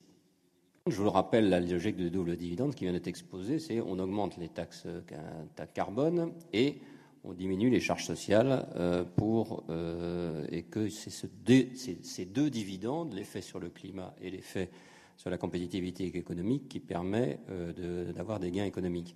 Est-ce qu'aujourd'hui nous sommes dans cette situation? Aujourd'hui non, mais alors je vais faire brutal sur la réponse parce que deux fois tu me poses une question qui fait que ce que je voudrais dire de plus, je ne le dis pas. Alors, double dividende. Euh, Mireille a parfaitement bien résumé, ce n'est pas un miracle, ça va dépendre de beaucoup de choses. Bon. Les situations actuelles, euh, il faut quand même rappeler que double dividende, c'est. Bon, on est forcé, cette fichue taxe, de l'utiliser quelque part. Et de fait, beaucoup de travaux, Mireille, on a fait nous aussi, disent que si on le fait en baissant les charges sociales, c'est peut-être pas mal, parce que ça permet de financer autre chose.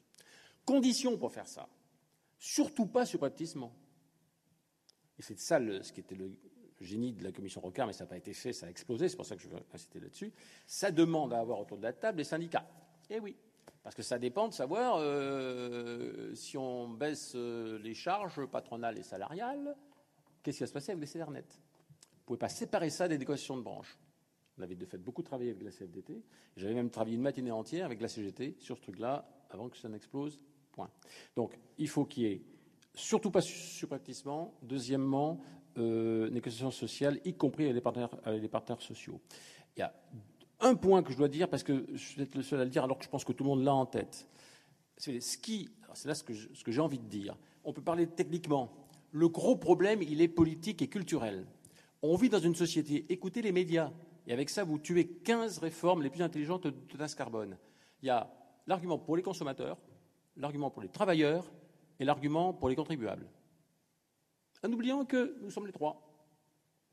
Et selon ce qu'on fait, et que choisir, franchement, à tuer la réforme Rocker en défendant, en montant au créneau pendant dix jours sur les consommateurs, ça fait que la taxe, elle s'est plantée la gueule, elle s'est cassée la figure euh, en trois semaines.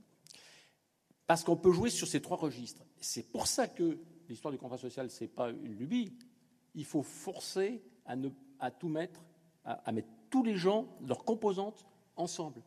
Alors, le point là-dedans, par rapport à ce que j'ai vécu historiquement, je suis convaincu de la seule chose qui se rajoute là-dessus, qui est encore plus difficile, mais je pense qu'il faut le faire, et je pense que c'est possible, ce sont les territoires. Parce que la France, dans les problèmes d'inégalité, l'inégalité spatiale est plus importante, parce que parfois vous, vous aboutissez à des pics, que l'égalité sur les revenus.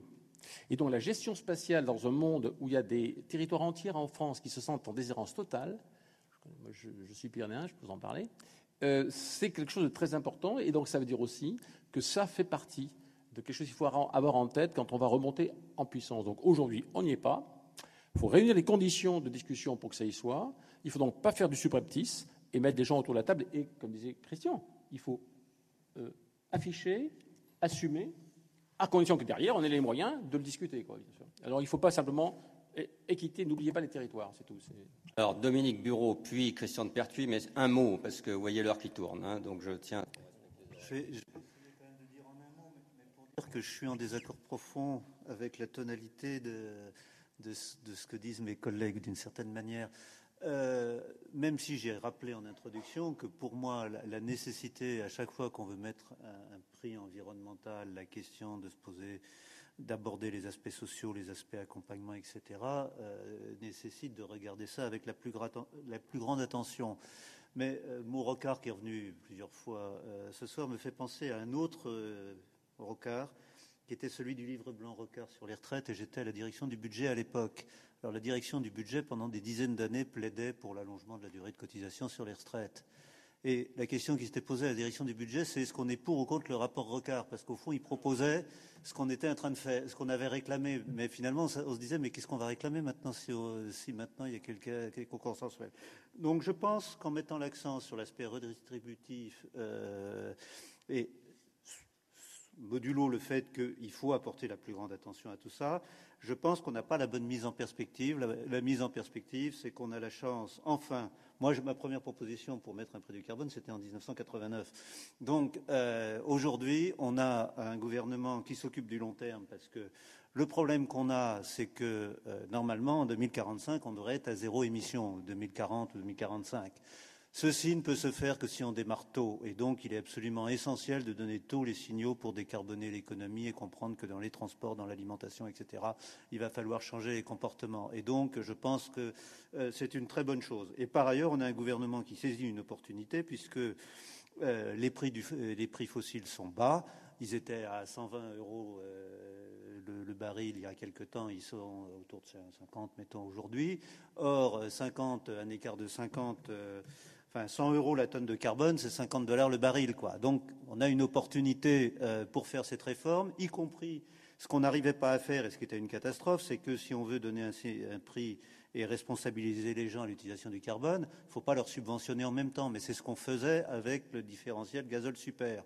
Donc, on a la chance euh, d'exploiter cette opportunité pour pour supprimer ce qu'on appelle dans notre jargon les subventions dommageables à l'environnement, et c'est la première catastrophe, c'est d'abord ne pas nuire. Or, euh, en l'état, chaque année, on faisait des notes pour expliquer que la part de l'écofiscalité dans le PIB diminuait parce que du fait de la dieselisation du parc, le, le, carburant de référence devenait le gazole et donc en réalité on taxait de moins en moins le carbone. Donc on est en train de rompre ce cercle vicieux après, euh, en le mettant en loi de finances, en le mettant de manière pluriannuelle. Et donc, je pense qu'évidemment, il faut se, se poser les, questions qu'il faut pour l'accompagnement social, mais il faut vraiment prendre la mesure que euh, saisir cette opportunité est quelque chose euh, dont on doit d'abord se réjouir et que les questions à se poser, à mon avis, ne sont pas celles-là. Les questions qu'on a à se poser, c'est qu'effectivement, le prix du carbone, on va, il va être inscrit avec une trajectoire horizon de quelques années. Le seul problème, c'est que pour faire des investissements, ce n'est pas, pas trois lois de finances qui déterminent l'investissement dans la rénovation des bâtiments. Et donc la question, c'est comment donner encore plus de lisibilité et de mettre en place éventuellement certains instruments pour sécuriser la trajectoire carbone pour les investisseurs de manière à ce qu'ils aient non seulement confiance que le prix sera autour de 80, je ne sais plus combien, euh, en de, 2020, mais être sûr qu'en 2025, euh, il continuera à augmenter et sinon, ils seront dédommagés par des mécanismes de type certificat aux différences. Enfin, il y a des mécanismes qu'on peut imaginer. Mais donc, ce qu'on a besoin, si on veut faire la, transition, sachant qu'on sait que la transition, ça nécessite de l'investissement, on peut jouer sur les comportements à court terme, le charbon, etc., l'utilisation euh, dans, la production d'électricité, mais fondamentalement, il faut faire des investissements. Et donc, ce qui nous manque, c'est de voir encore plus loin. Et donc, je pense que l'une des choses importantes, c'est de voir encore plus loin. Et la deuxième chose qui est importante, c'est que notre objectif, c'est euh, de faire que le prix du, qu'il n'y ait plus que le prix du carbone et que le prix euh, du, du fuel fossile, ce qui est le même produit, lui disparaissent. Mais si on veut que ça marche, il faut se rappeler que, par exemple, sur les carburants, je, termine, sur les carburants, ce qui compte, c'est le prix final, et dans lequel il y a encore beaucoup de, TIC, la taxe, etc., qui est assise sur, euh, sur le pétrole. Et donc, si la rente pétrolière diminue, il va falloir le compenser pour avoir des redevances d'usage des routes, etc., et de trouver d'autres. Enfin, pendant euh, depuis 50 ans, on utilise l'assiette euh, pétrole, et il va falloir trouver euh, des mécanismes de tarification routière qui, ne soient plus les mécanismes par le carbone, si- sinon pour compenser la chute de la partie d'une autre rente, je dirais. Mais donc, je pense que les, les sujets d'avenir, voilà, j'ai dit ce que j'avais à dire. Euh, Christian, vraiment un dernier mot, et puis ensuite la parole est à la salle pour euh, un certain nombre de, questions ou d'interventions. Christian. Euh, je ne sais pas pourquoi Dominique dit qu'il est en désaccord avec nous, parce que j'ai plutôt l'impression d'être en accord avec lui. Mais non, je voulais juste dire un mot sur les, syndicats, parce que ce qu'a dit Jean-Charles est absolument essentiel. Moi, j'ai participé aussi au groupe OCAR, parce que j'ai été rapporteur du premier rapport, j'ai participé au, au- comité fiscalité écologique avant d'en démissionner. Et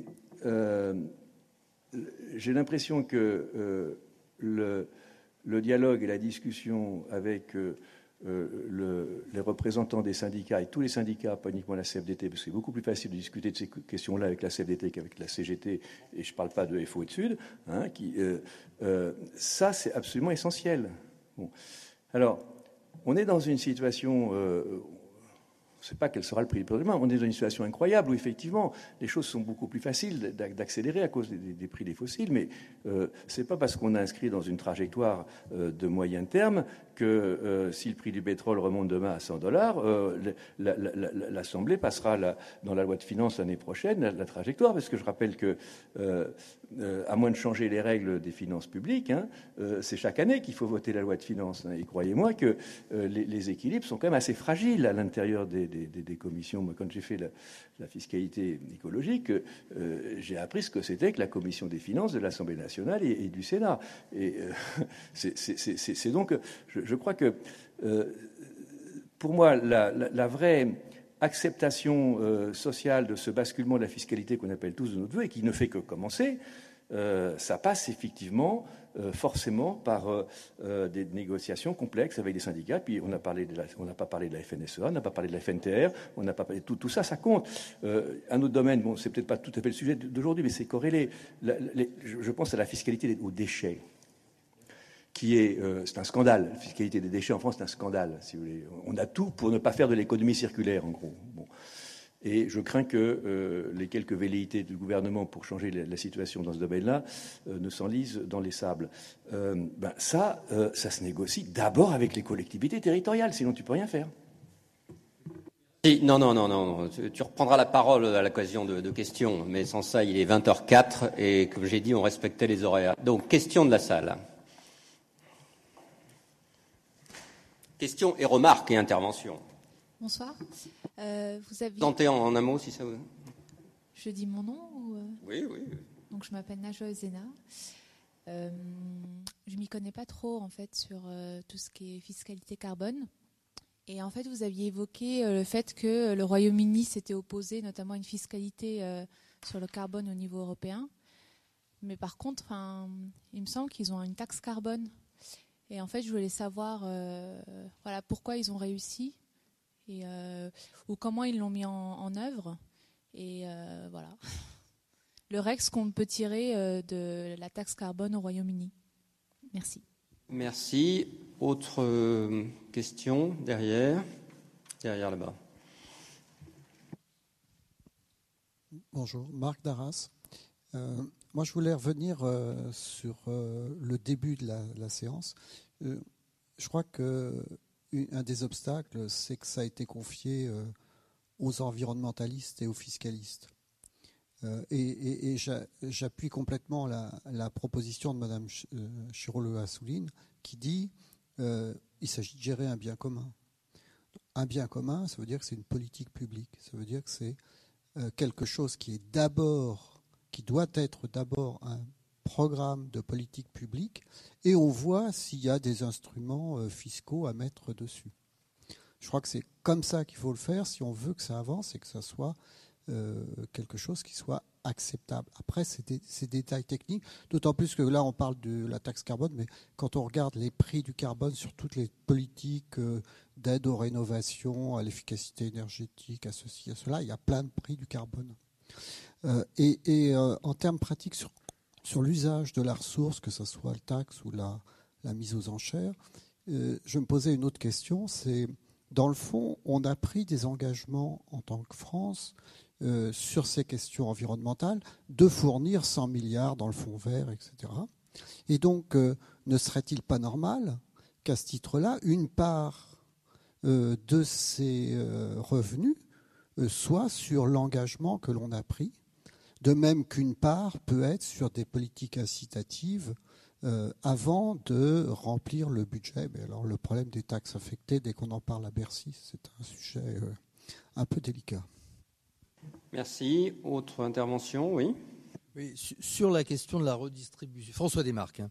euh, sur la question de la redistribution de la taxe, euh, et, si on tient compte de, la multiplicité des intérêts, c'est-à-dire les consommateurs, les contribuables, les territoires, etc., est-ce que euh, il n'est pas, pas, nécessaire de sortir de la simple logique du double dividende euh, en disant le travail d'un côté euh, pour bénéficier à la compétitivité nationale euh, bien positif et puis l'externalité négative et passer à quelque chose d'un petit peu plus complexe qui permette de compenser des consommateurs qui seront fortement lésés ou des couches de la population les plus pauvres qui seront fortement lésées compte tenu de, l'énergie, en leur donnant des, chèques énergie tenant compte des questions territoriales, par exemple. Le milieu rural n'est pas du tout pareil que le milieu urbain, compte tenu des conditions de transport, etc. Donc en, ayant quelque chose d'un petit peu plus complexe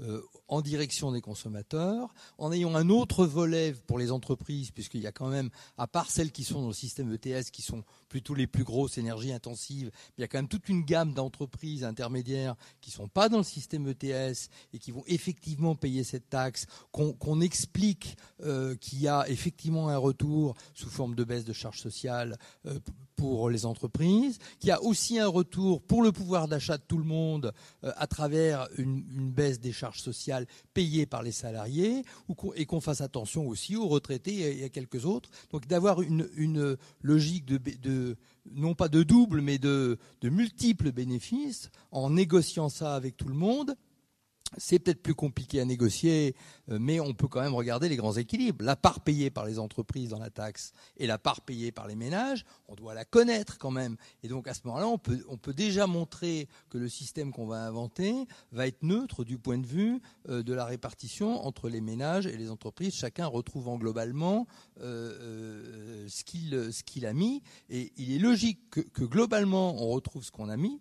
En revanche, ce à quoi il faut évidemment veiller, c'est que l'incitation au changement des comportements reste présente. Et ça veut dire que les, retours, ils se font sur des critères euh, qui sont euh, sont pas la consommation d'énergie individuelle de chacun. Sinon, évidemment, ça sert à rien. Les retours, ils se font sur d'autres critères, milieu rural, milieu urbain, euh, revenus, etc. Voilà. Donc, je pense que je ne sais pas si c'est dans cet esprit-là que le, la notion de contrat social est évoquée mais il me semble qu'il faut quand même qu'on regarde euh, euh, ces deux aspects de, compensation globale euh, par grande catégorie et en même temps de maintien, ce qui était absolument nécessaire, du signal prix pour changer les comportements.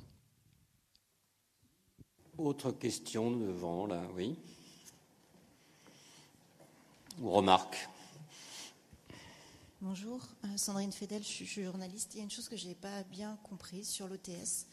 Quelles que soient vos opinions passées sur la question, aujourd'hui, euh, avec toute l'historique qu'on a, est-ce que vous pensez que l'OTS est réformable ou est-ce que vous pensez qu'il euh, faut quelque part abandonner cette, idée-là? J'ai compris, Monsieur de Bertuc, si je résume bien, euh, pour vous, il fallait changer de, il fallait changer de système et faire une espèce de, voilà, de, taxe qui dit pas, qui dit pas son nom. Si j'ai bien compris, mais c'était pas clair pour moi. Voilà, vos, différentes opinions euh, là-dessus. Merci. Derrière. Bonjour, euh, Sébastien Postic. Euh, moi, je voudrais revenir sur euh, une question sur les instruments, parce que du coup, j'ai entendu parler, Monsieur de Pertuis parler de revenus universels ou de chèque énergie. On a parlé un peu d'égalité des territoires euh, avec Monsieur Ourcade. Madame Chirolo Assouline, vous nous avez parlé de faire des redistributions qui soient progressives. pour moi, tout ça, il y a une question derrière, au-delà de la négociation, c'est par quel biais, par quel canal on passe finalement pour assurer ça. Euh, donc j'aimerais avoir un petit peu euh, l'avis des uns et des autres. Aujourd'hui, il y a un, tas d'instruments qui existent, qui se recouvrent, qui se recoupent, euh, qui se contredisent même. donc voilà, si, vous avez des, réflexions sur ce sujet, ça m'intéresse. Merci. D'autres interventions, oui, derrière. Oui, bonjour, Lucie Millard. Euh, est-ce que j'aurais aimé connaître votre avis sur le marché volontaire du carbone Actuellement, de nombreuses, le, pardon, le marché volontaire du carbone. Actuellement, de nombreuses entreprises euh, entrent dans ce marché, des entreprises qui ne sont pas soumises à l'ETS entrent dans ce marché pour euh, compenser leurs émissions. Peut-être qu'on pourrait s'en inspirer pour rénover le marché de l'ETS. Voilà, je veux juste connaître votre avis. Merci de cette question que j'avais prévu, à vrai dire, de poser, mais merci de le faire, mais que je n'ai pas eu le temps de poser, mais qui était une question sur les marchés internes du carbone, enfin les, dispositions qui permettent aux qui, un certain nombre d'entreprises pour mettre en place un prix du carbone, et dont il est intéressant de voir la portée. Merci beaucoup. Autre question. Emmanuel Constantin, on pas vous n'avez pas abordé la question de la taxation du carbone aux frontières de l'Europe et notamment la soumission éventuelle de certains importateurs euh, à des hauts marchés de quotas. Euh, qu'est-ce qui est faisable, pertinent selon vous euh, Voilà, point de vue sur ce sujet? Merci. Est-ce qu'il y a encore des, interventions? Ce sera le dernier, dernier jeu d'intervention. Hein. Alors je vais ajouter deux questions parmi les messages SMS. Deux questions que je vous livre aux uns et aux autres. Euh, la taxe carbone, n'est-ce pas de l'écologie punitive à proscrire?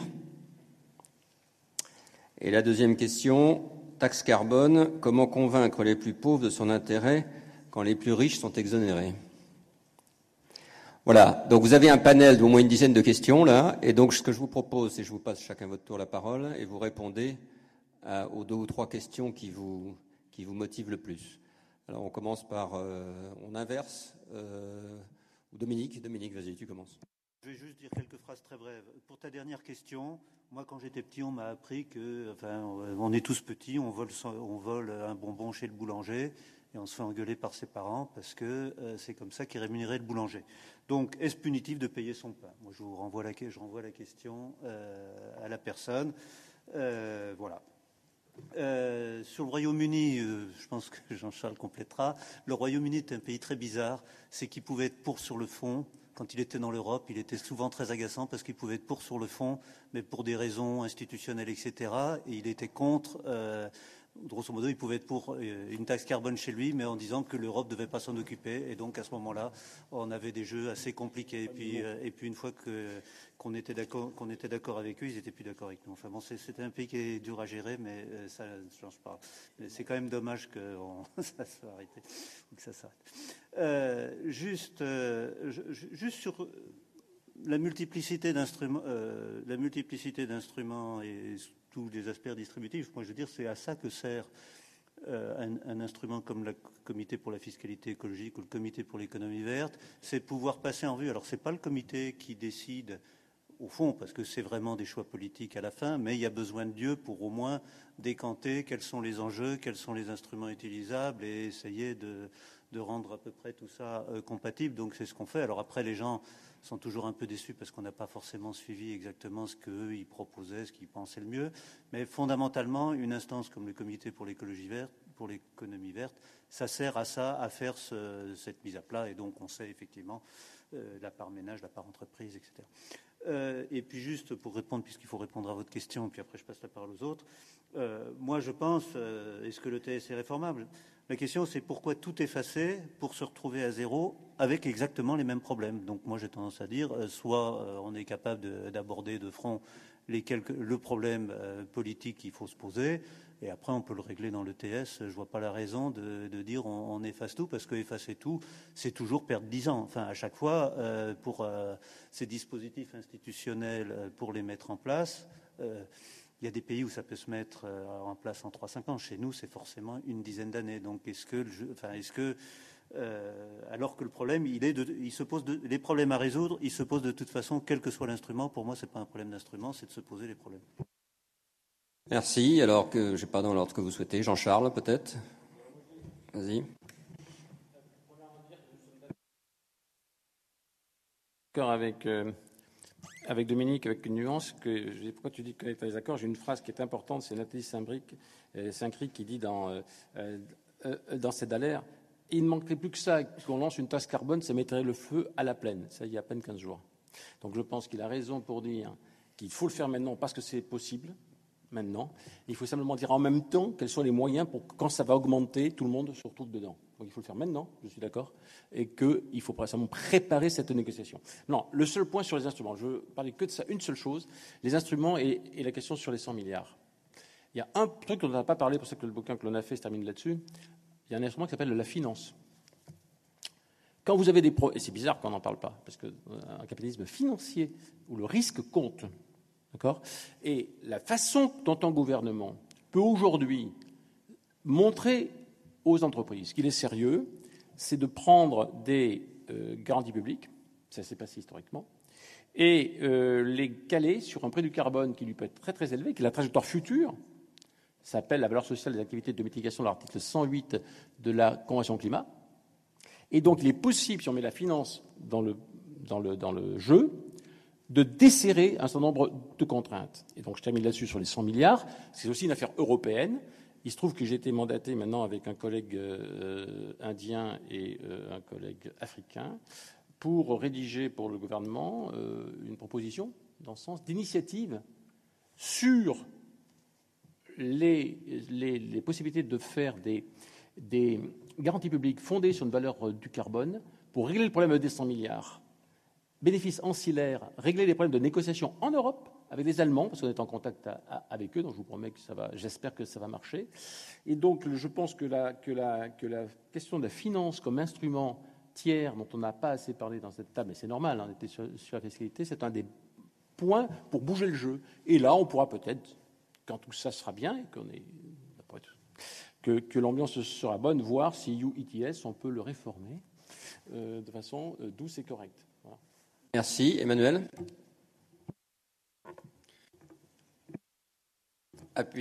Oui, pardon, merci.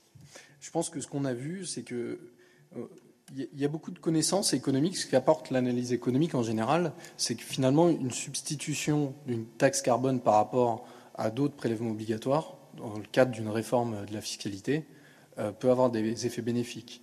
Euh, d'une part, en termes de redistribution des revenus, parce que quand même, même si l'énergie peut-être pèse plus sur le budget de personnes modestes, mais euh, en fait surtout ruraux, etc., c'est quand même les plus riches qui en payent le plus, parce qu'ils utilisent plus d'énergie. ensuite, c'est aussi un impôt qui, est, payé par tous les revenus, et pas uniquement les revenus du travail.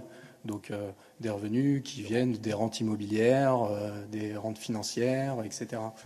Donc cette substitution-là, au-delà des mots qu'on met derrière double dividende, par ailleurs, elle, s'appuie sur quelque chose qu'on importe et qu'on paye. Et le poids de la facture pétrolière n'a cessé d'augmenter. Ensuite, par contre, ce qui est sûr, c'est qu'il y a une discussion sur l'usage des recettes et qu'elle n'est pas réglée. Donc, au-delà euh, des des, choses, parce qu'on va pouvoir dire, euh, on est en train de mettre une taxe carbone et en même temps on baisse les, cotisations sociales, c'est ce qu'on fait avec le CICE, etc. En gros, on fait ce que vous dites les économistes et c'est bon, ça marche. Mais en fait, en réalité, il y a des vraies discussions et il n'y a pas d'accord sur le bon usage des recettes. Et comme on l'a vu, là, il y a les 100 milliards qu'on peut dire. Euh, les ONG environnementales vont dire il faut financer la transition énergétique directement. Euh, les ménages consommateurs vont dire il faut compenser les consommateurs.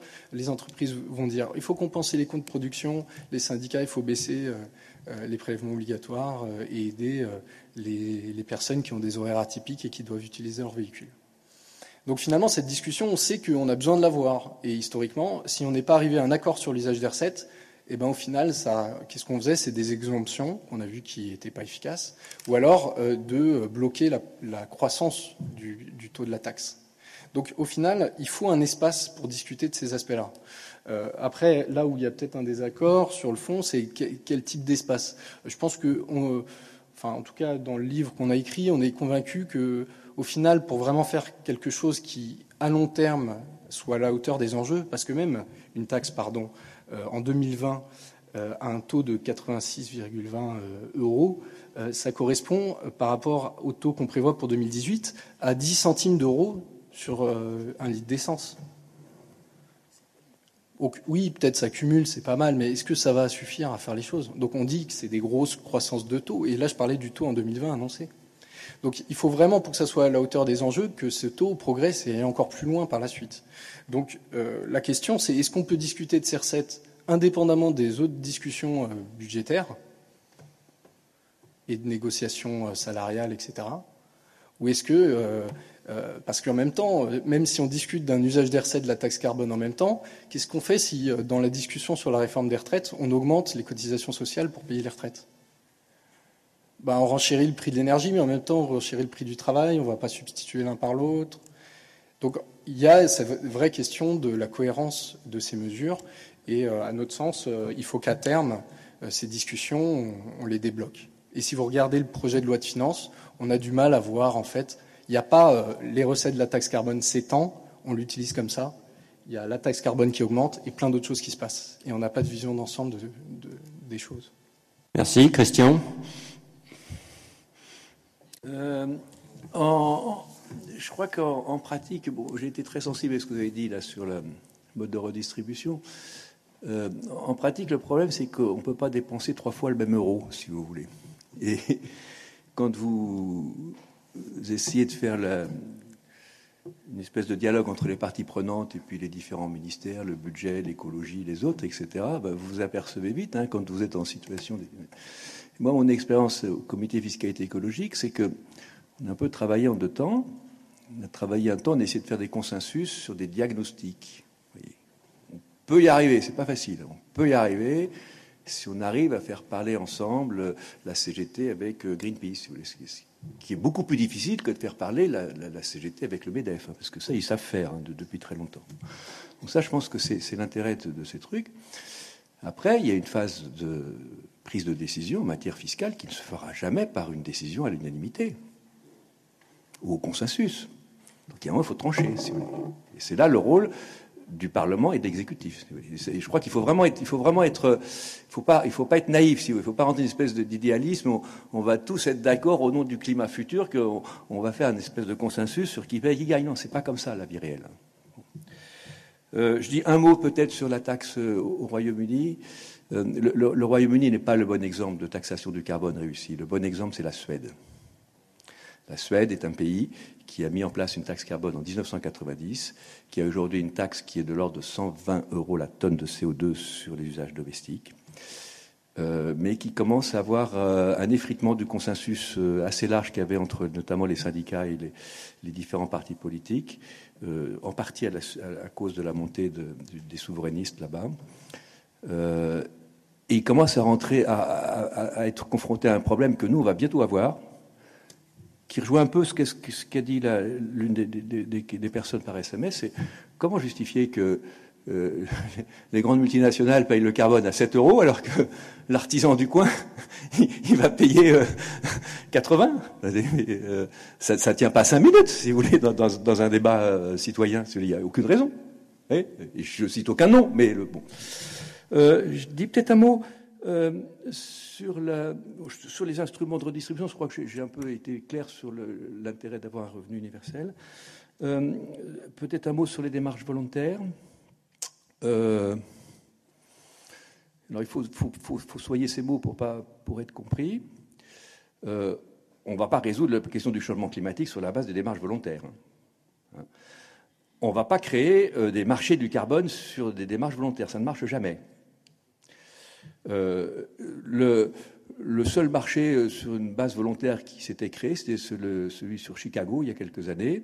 Et c'était un marché en anticipation d'un marché réglementé euh, aux États-Unis. Le jour où ils se sont plantés sur la loi fédérale américaine, le marché de Chicago a fermé. Alors, il y a un phénomène assez nouveau qui est intéressant. et, je vais arriver assez, indirectement à, ce que dit Jean-Charles sur la finance, c'est des expériences de tarification interne du carbone dans un certain nombre d'entreprises. voire même maintenant de certaines collectivités territoriales un peu en avance. Au début, j'étais très sceptique. Hein. je pensais que c'était du greenwashing. On lance une thèse sur, ce, sujet-là. Je pense qu'il se passe quelque chose.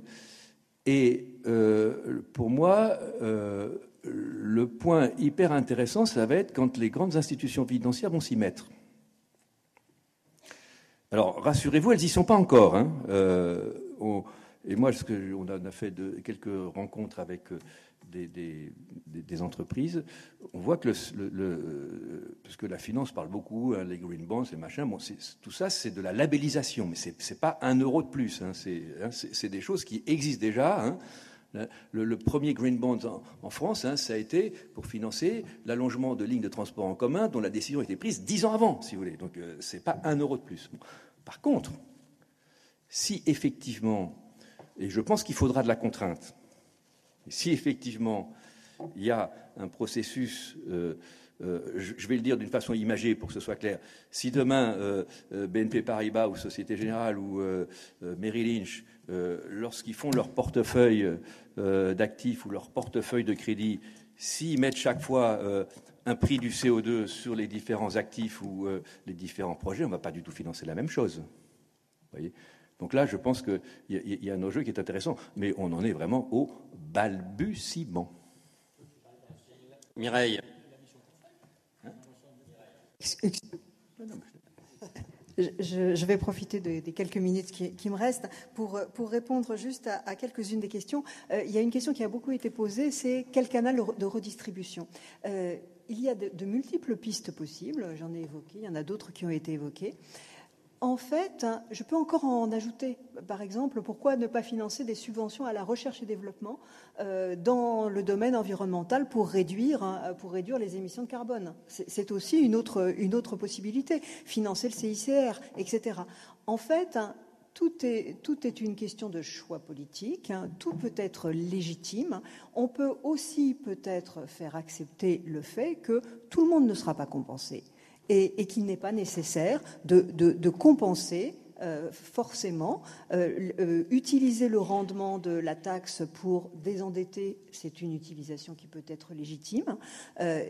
utiliser le rendement de la taxe pour faire d'autres choses, dans, la mesure où c'est expliqué publiquement et où, c'est ouvertement fait, ça me paraît pouvoir être, euh, légitime. Maintenant, il faut chercher les utilisations les plus efficaces. Il est sûr qu'il faut compenser les plus pauvres. Parce que euh, maintenant, est-ce que c'est un chèque énergie? Là, je suis assez d'accord avec euh, ce que dit Christian de Pertuis. au fond, le chèque énergie n'est pas directement indexé sur la consommation de l'énergie, donc il n'est pas directement désincitatif aux économies d'énergie, et c'est peut-être pas le principal problème qu'ont les ménages qui sont en situation de précarité, mais il vaudrait mieux prévoir de leur, de, euh, de leur accorder une aide, euh, une aide qui n'est pas forcément liée aux, usages de, de l'énergie. Euh, une, petite chose, vous avez parlé tout à l'heure de part payer euh, par les ménages et de part payer euh, par les entreprises. En fait, euh, il faut être conscient que ce sont les ménages qui finissent par payer la taxe. C'est-à-dire que les entreprises, lorsqu'elles ont une taxe à payer ou lorsqu'elles paient un prix du carbone, vont répercuter ce prix, et ça c'est naturel, c'est le, jeu du fonctionnement économique d'une entreprise, elles vont répercuter ce prix dans leur prix, plus ou moins euh, en, acceptant ou non de perdre de la marge. Et euh, finalement, ce sont les, ce sont les consommateurs, euh, ce sont les consommateurs qui vont, payer. Et donc, je voudrais juste conclure sur, les aspects pédagogiques. Il y a un exemple qui, me, paraît très instructif. C'est l'exemple de la Colombie-Britannique, hein, donc au, Canada. Une taxe carbone a été mise en place et euh, il y a un site internet qui est ouvert à tous les contribuables qui peuvent accéder à toutes les informations concernant cette taxe carbone et en particulier ce qui est fait des, recettes. Et il me semble que de tels efforts pédagogiques pourraient permettre d'ancrer l'irréversibilité de cette taxe. Parce qu'effectivement, le danger que je dénonce depuis le début, depuis la mise en place de la composante carbone, euh, de, cette façon que j'ai appelée subreptice, euh, parce que euh, le public n'était pas au courant. Enfin, moi, j'avais des étudiants qui font de l'économie de l'environnement à qui je demandais est-ce que vous savez s'il y a une composante carbone et qui me disaient mais non, il n'y a rien en France. Je leur disais mais si, c'est voté, ça existe depuis un an, depuis deux ans. Et, et, et du coup, la, publicité, la, la, diffusion de l'information autour de cette composante, autour de la nécessité de cette composante, de la nécessité de la trajectoire croissante, permettrait de la rendre irréversible au sens où, après avoir beaucoup expliqué qu'elle est indispensable, le, un gouvernement ne pourrait pas ensuite euh, décider de réduire cette composante pour accéder aux demandes de telle ou telle catégorie d'usagers face à une augmentation du prix du pétrole. C'est un point qui me paraît essentiel. Merci. Euh, personnellement, pour ne pas être trop frustré, je vais quand même dire deux, trois points sur ce que je pense de tout ça. D'abord, moi, je me réjouis euh, très profondément de la trajectoire carbone. C'est quand même une nouvelle tout à fait importante. Euh, ça fait 15 ans qu'on cherche à avoir un dispositif de ce type. Donc, je crois que c'est un élément tout à fait essentiel. Ce qui me paraît le plus intéressant dans les mois à venir, c'est de continuer à travailler sur la soutenabilité de cette trajectoire. Je pense, je pense qu'il y a trois idées que je voudrais développer en un mot. La première, c'est que je ne pense pas qu'elle soit soutenable durablement si elle n'est pas reprise d'une manière ou d'une autre par d'autres pays européens à un moment quelconque. Euh, donc je ne crois pas qu'il soit très réaliste de prévoir, je dis sur dix ans, hein, sur les dix prochaines années, une trajectoire de ce type, s'il n'y a pas un moment quelconque, un mouvement qui s'enclenche dans les autres pays européens sur ce sujet. Deuxième élément, je ne crois pas qu'elle soit très soutenable s'il y a une forte remontée du prix du pétrole, mais ça on l'a dit. Euh, mais le problème se posera forcément un peu différemment. Et troisièmement, dans le dispositif de compensation, moi, si j'avais un point que je regrette personnellement et qui ne me paraît, ça a été dit, et je le dirais avec mes propres mots, qui ne me paraît pas suffisamment bien traité, euh, on, l'a beaucoup travaillé d'ailleurs ce point à la fabrique écologique, c'est la mobilité et, et, en particulier les problèmes de mobilité dans les territoires ruraux et périurbains, où à l'évidence le dispositif d'aujourd'hui euh, ne permet pas, euh, pas suffisamment en tout cas à mon avis, de répondre à ces besoins de mobilité, sachant qu'en plus il y a un sentiment d'isolement dans ces territoires, il y a toute une série de problématiques qui se posent. D'où l'importance, me semble-t-il, c'est pour ça que je pense que le dossier reste ouvert, d'où l'importance des prochaines assises de la mobilité qui, j'espère, pourront euh, mettre en place des dispositifs euh, permettant de répondre concrètement euh, à ces sujets-là, car sinon on risque d'avoir en effet d'assez grosses difficultés de gens dont le, le premier problème sur la taxe carbone c'est bien euh, le coût de, le coût de l'essence pour aller travailler, euh, et qui là ne trouveront pas de réponse directe, parce que c'est vrai que le dispositif de malus, bonus-malus aujourd'hui, quand il ne porte que sur une un véhicule qui date d'avant 2006, on voit bien que ça ne répond pas à toute une série de situations de gens qui ont des véhicules après 2006. Donc c'est là où je pense qu'il y a euh, peut-être un, un petit, euh, petite interrogation à transmettre sur euh, là le, caractère euh, qui risque d'être un peu dangereux pour le dispositif et pour la soutenabilité du dispositif, parce qu'on peut faire un coup d'un an, mais pour la soutenabilité du dispositif, il faut arriver, à mon avis, à mieux régler ces situations-là.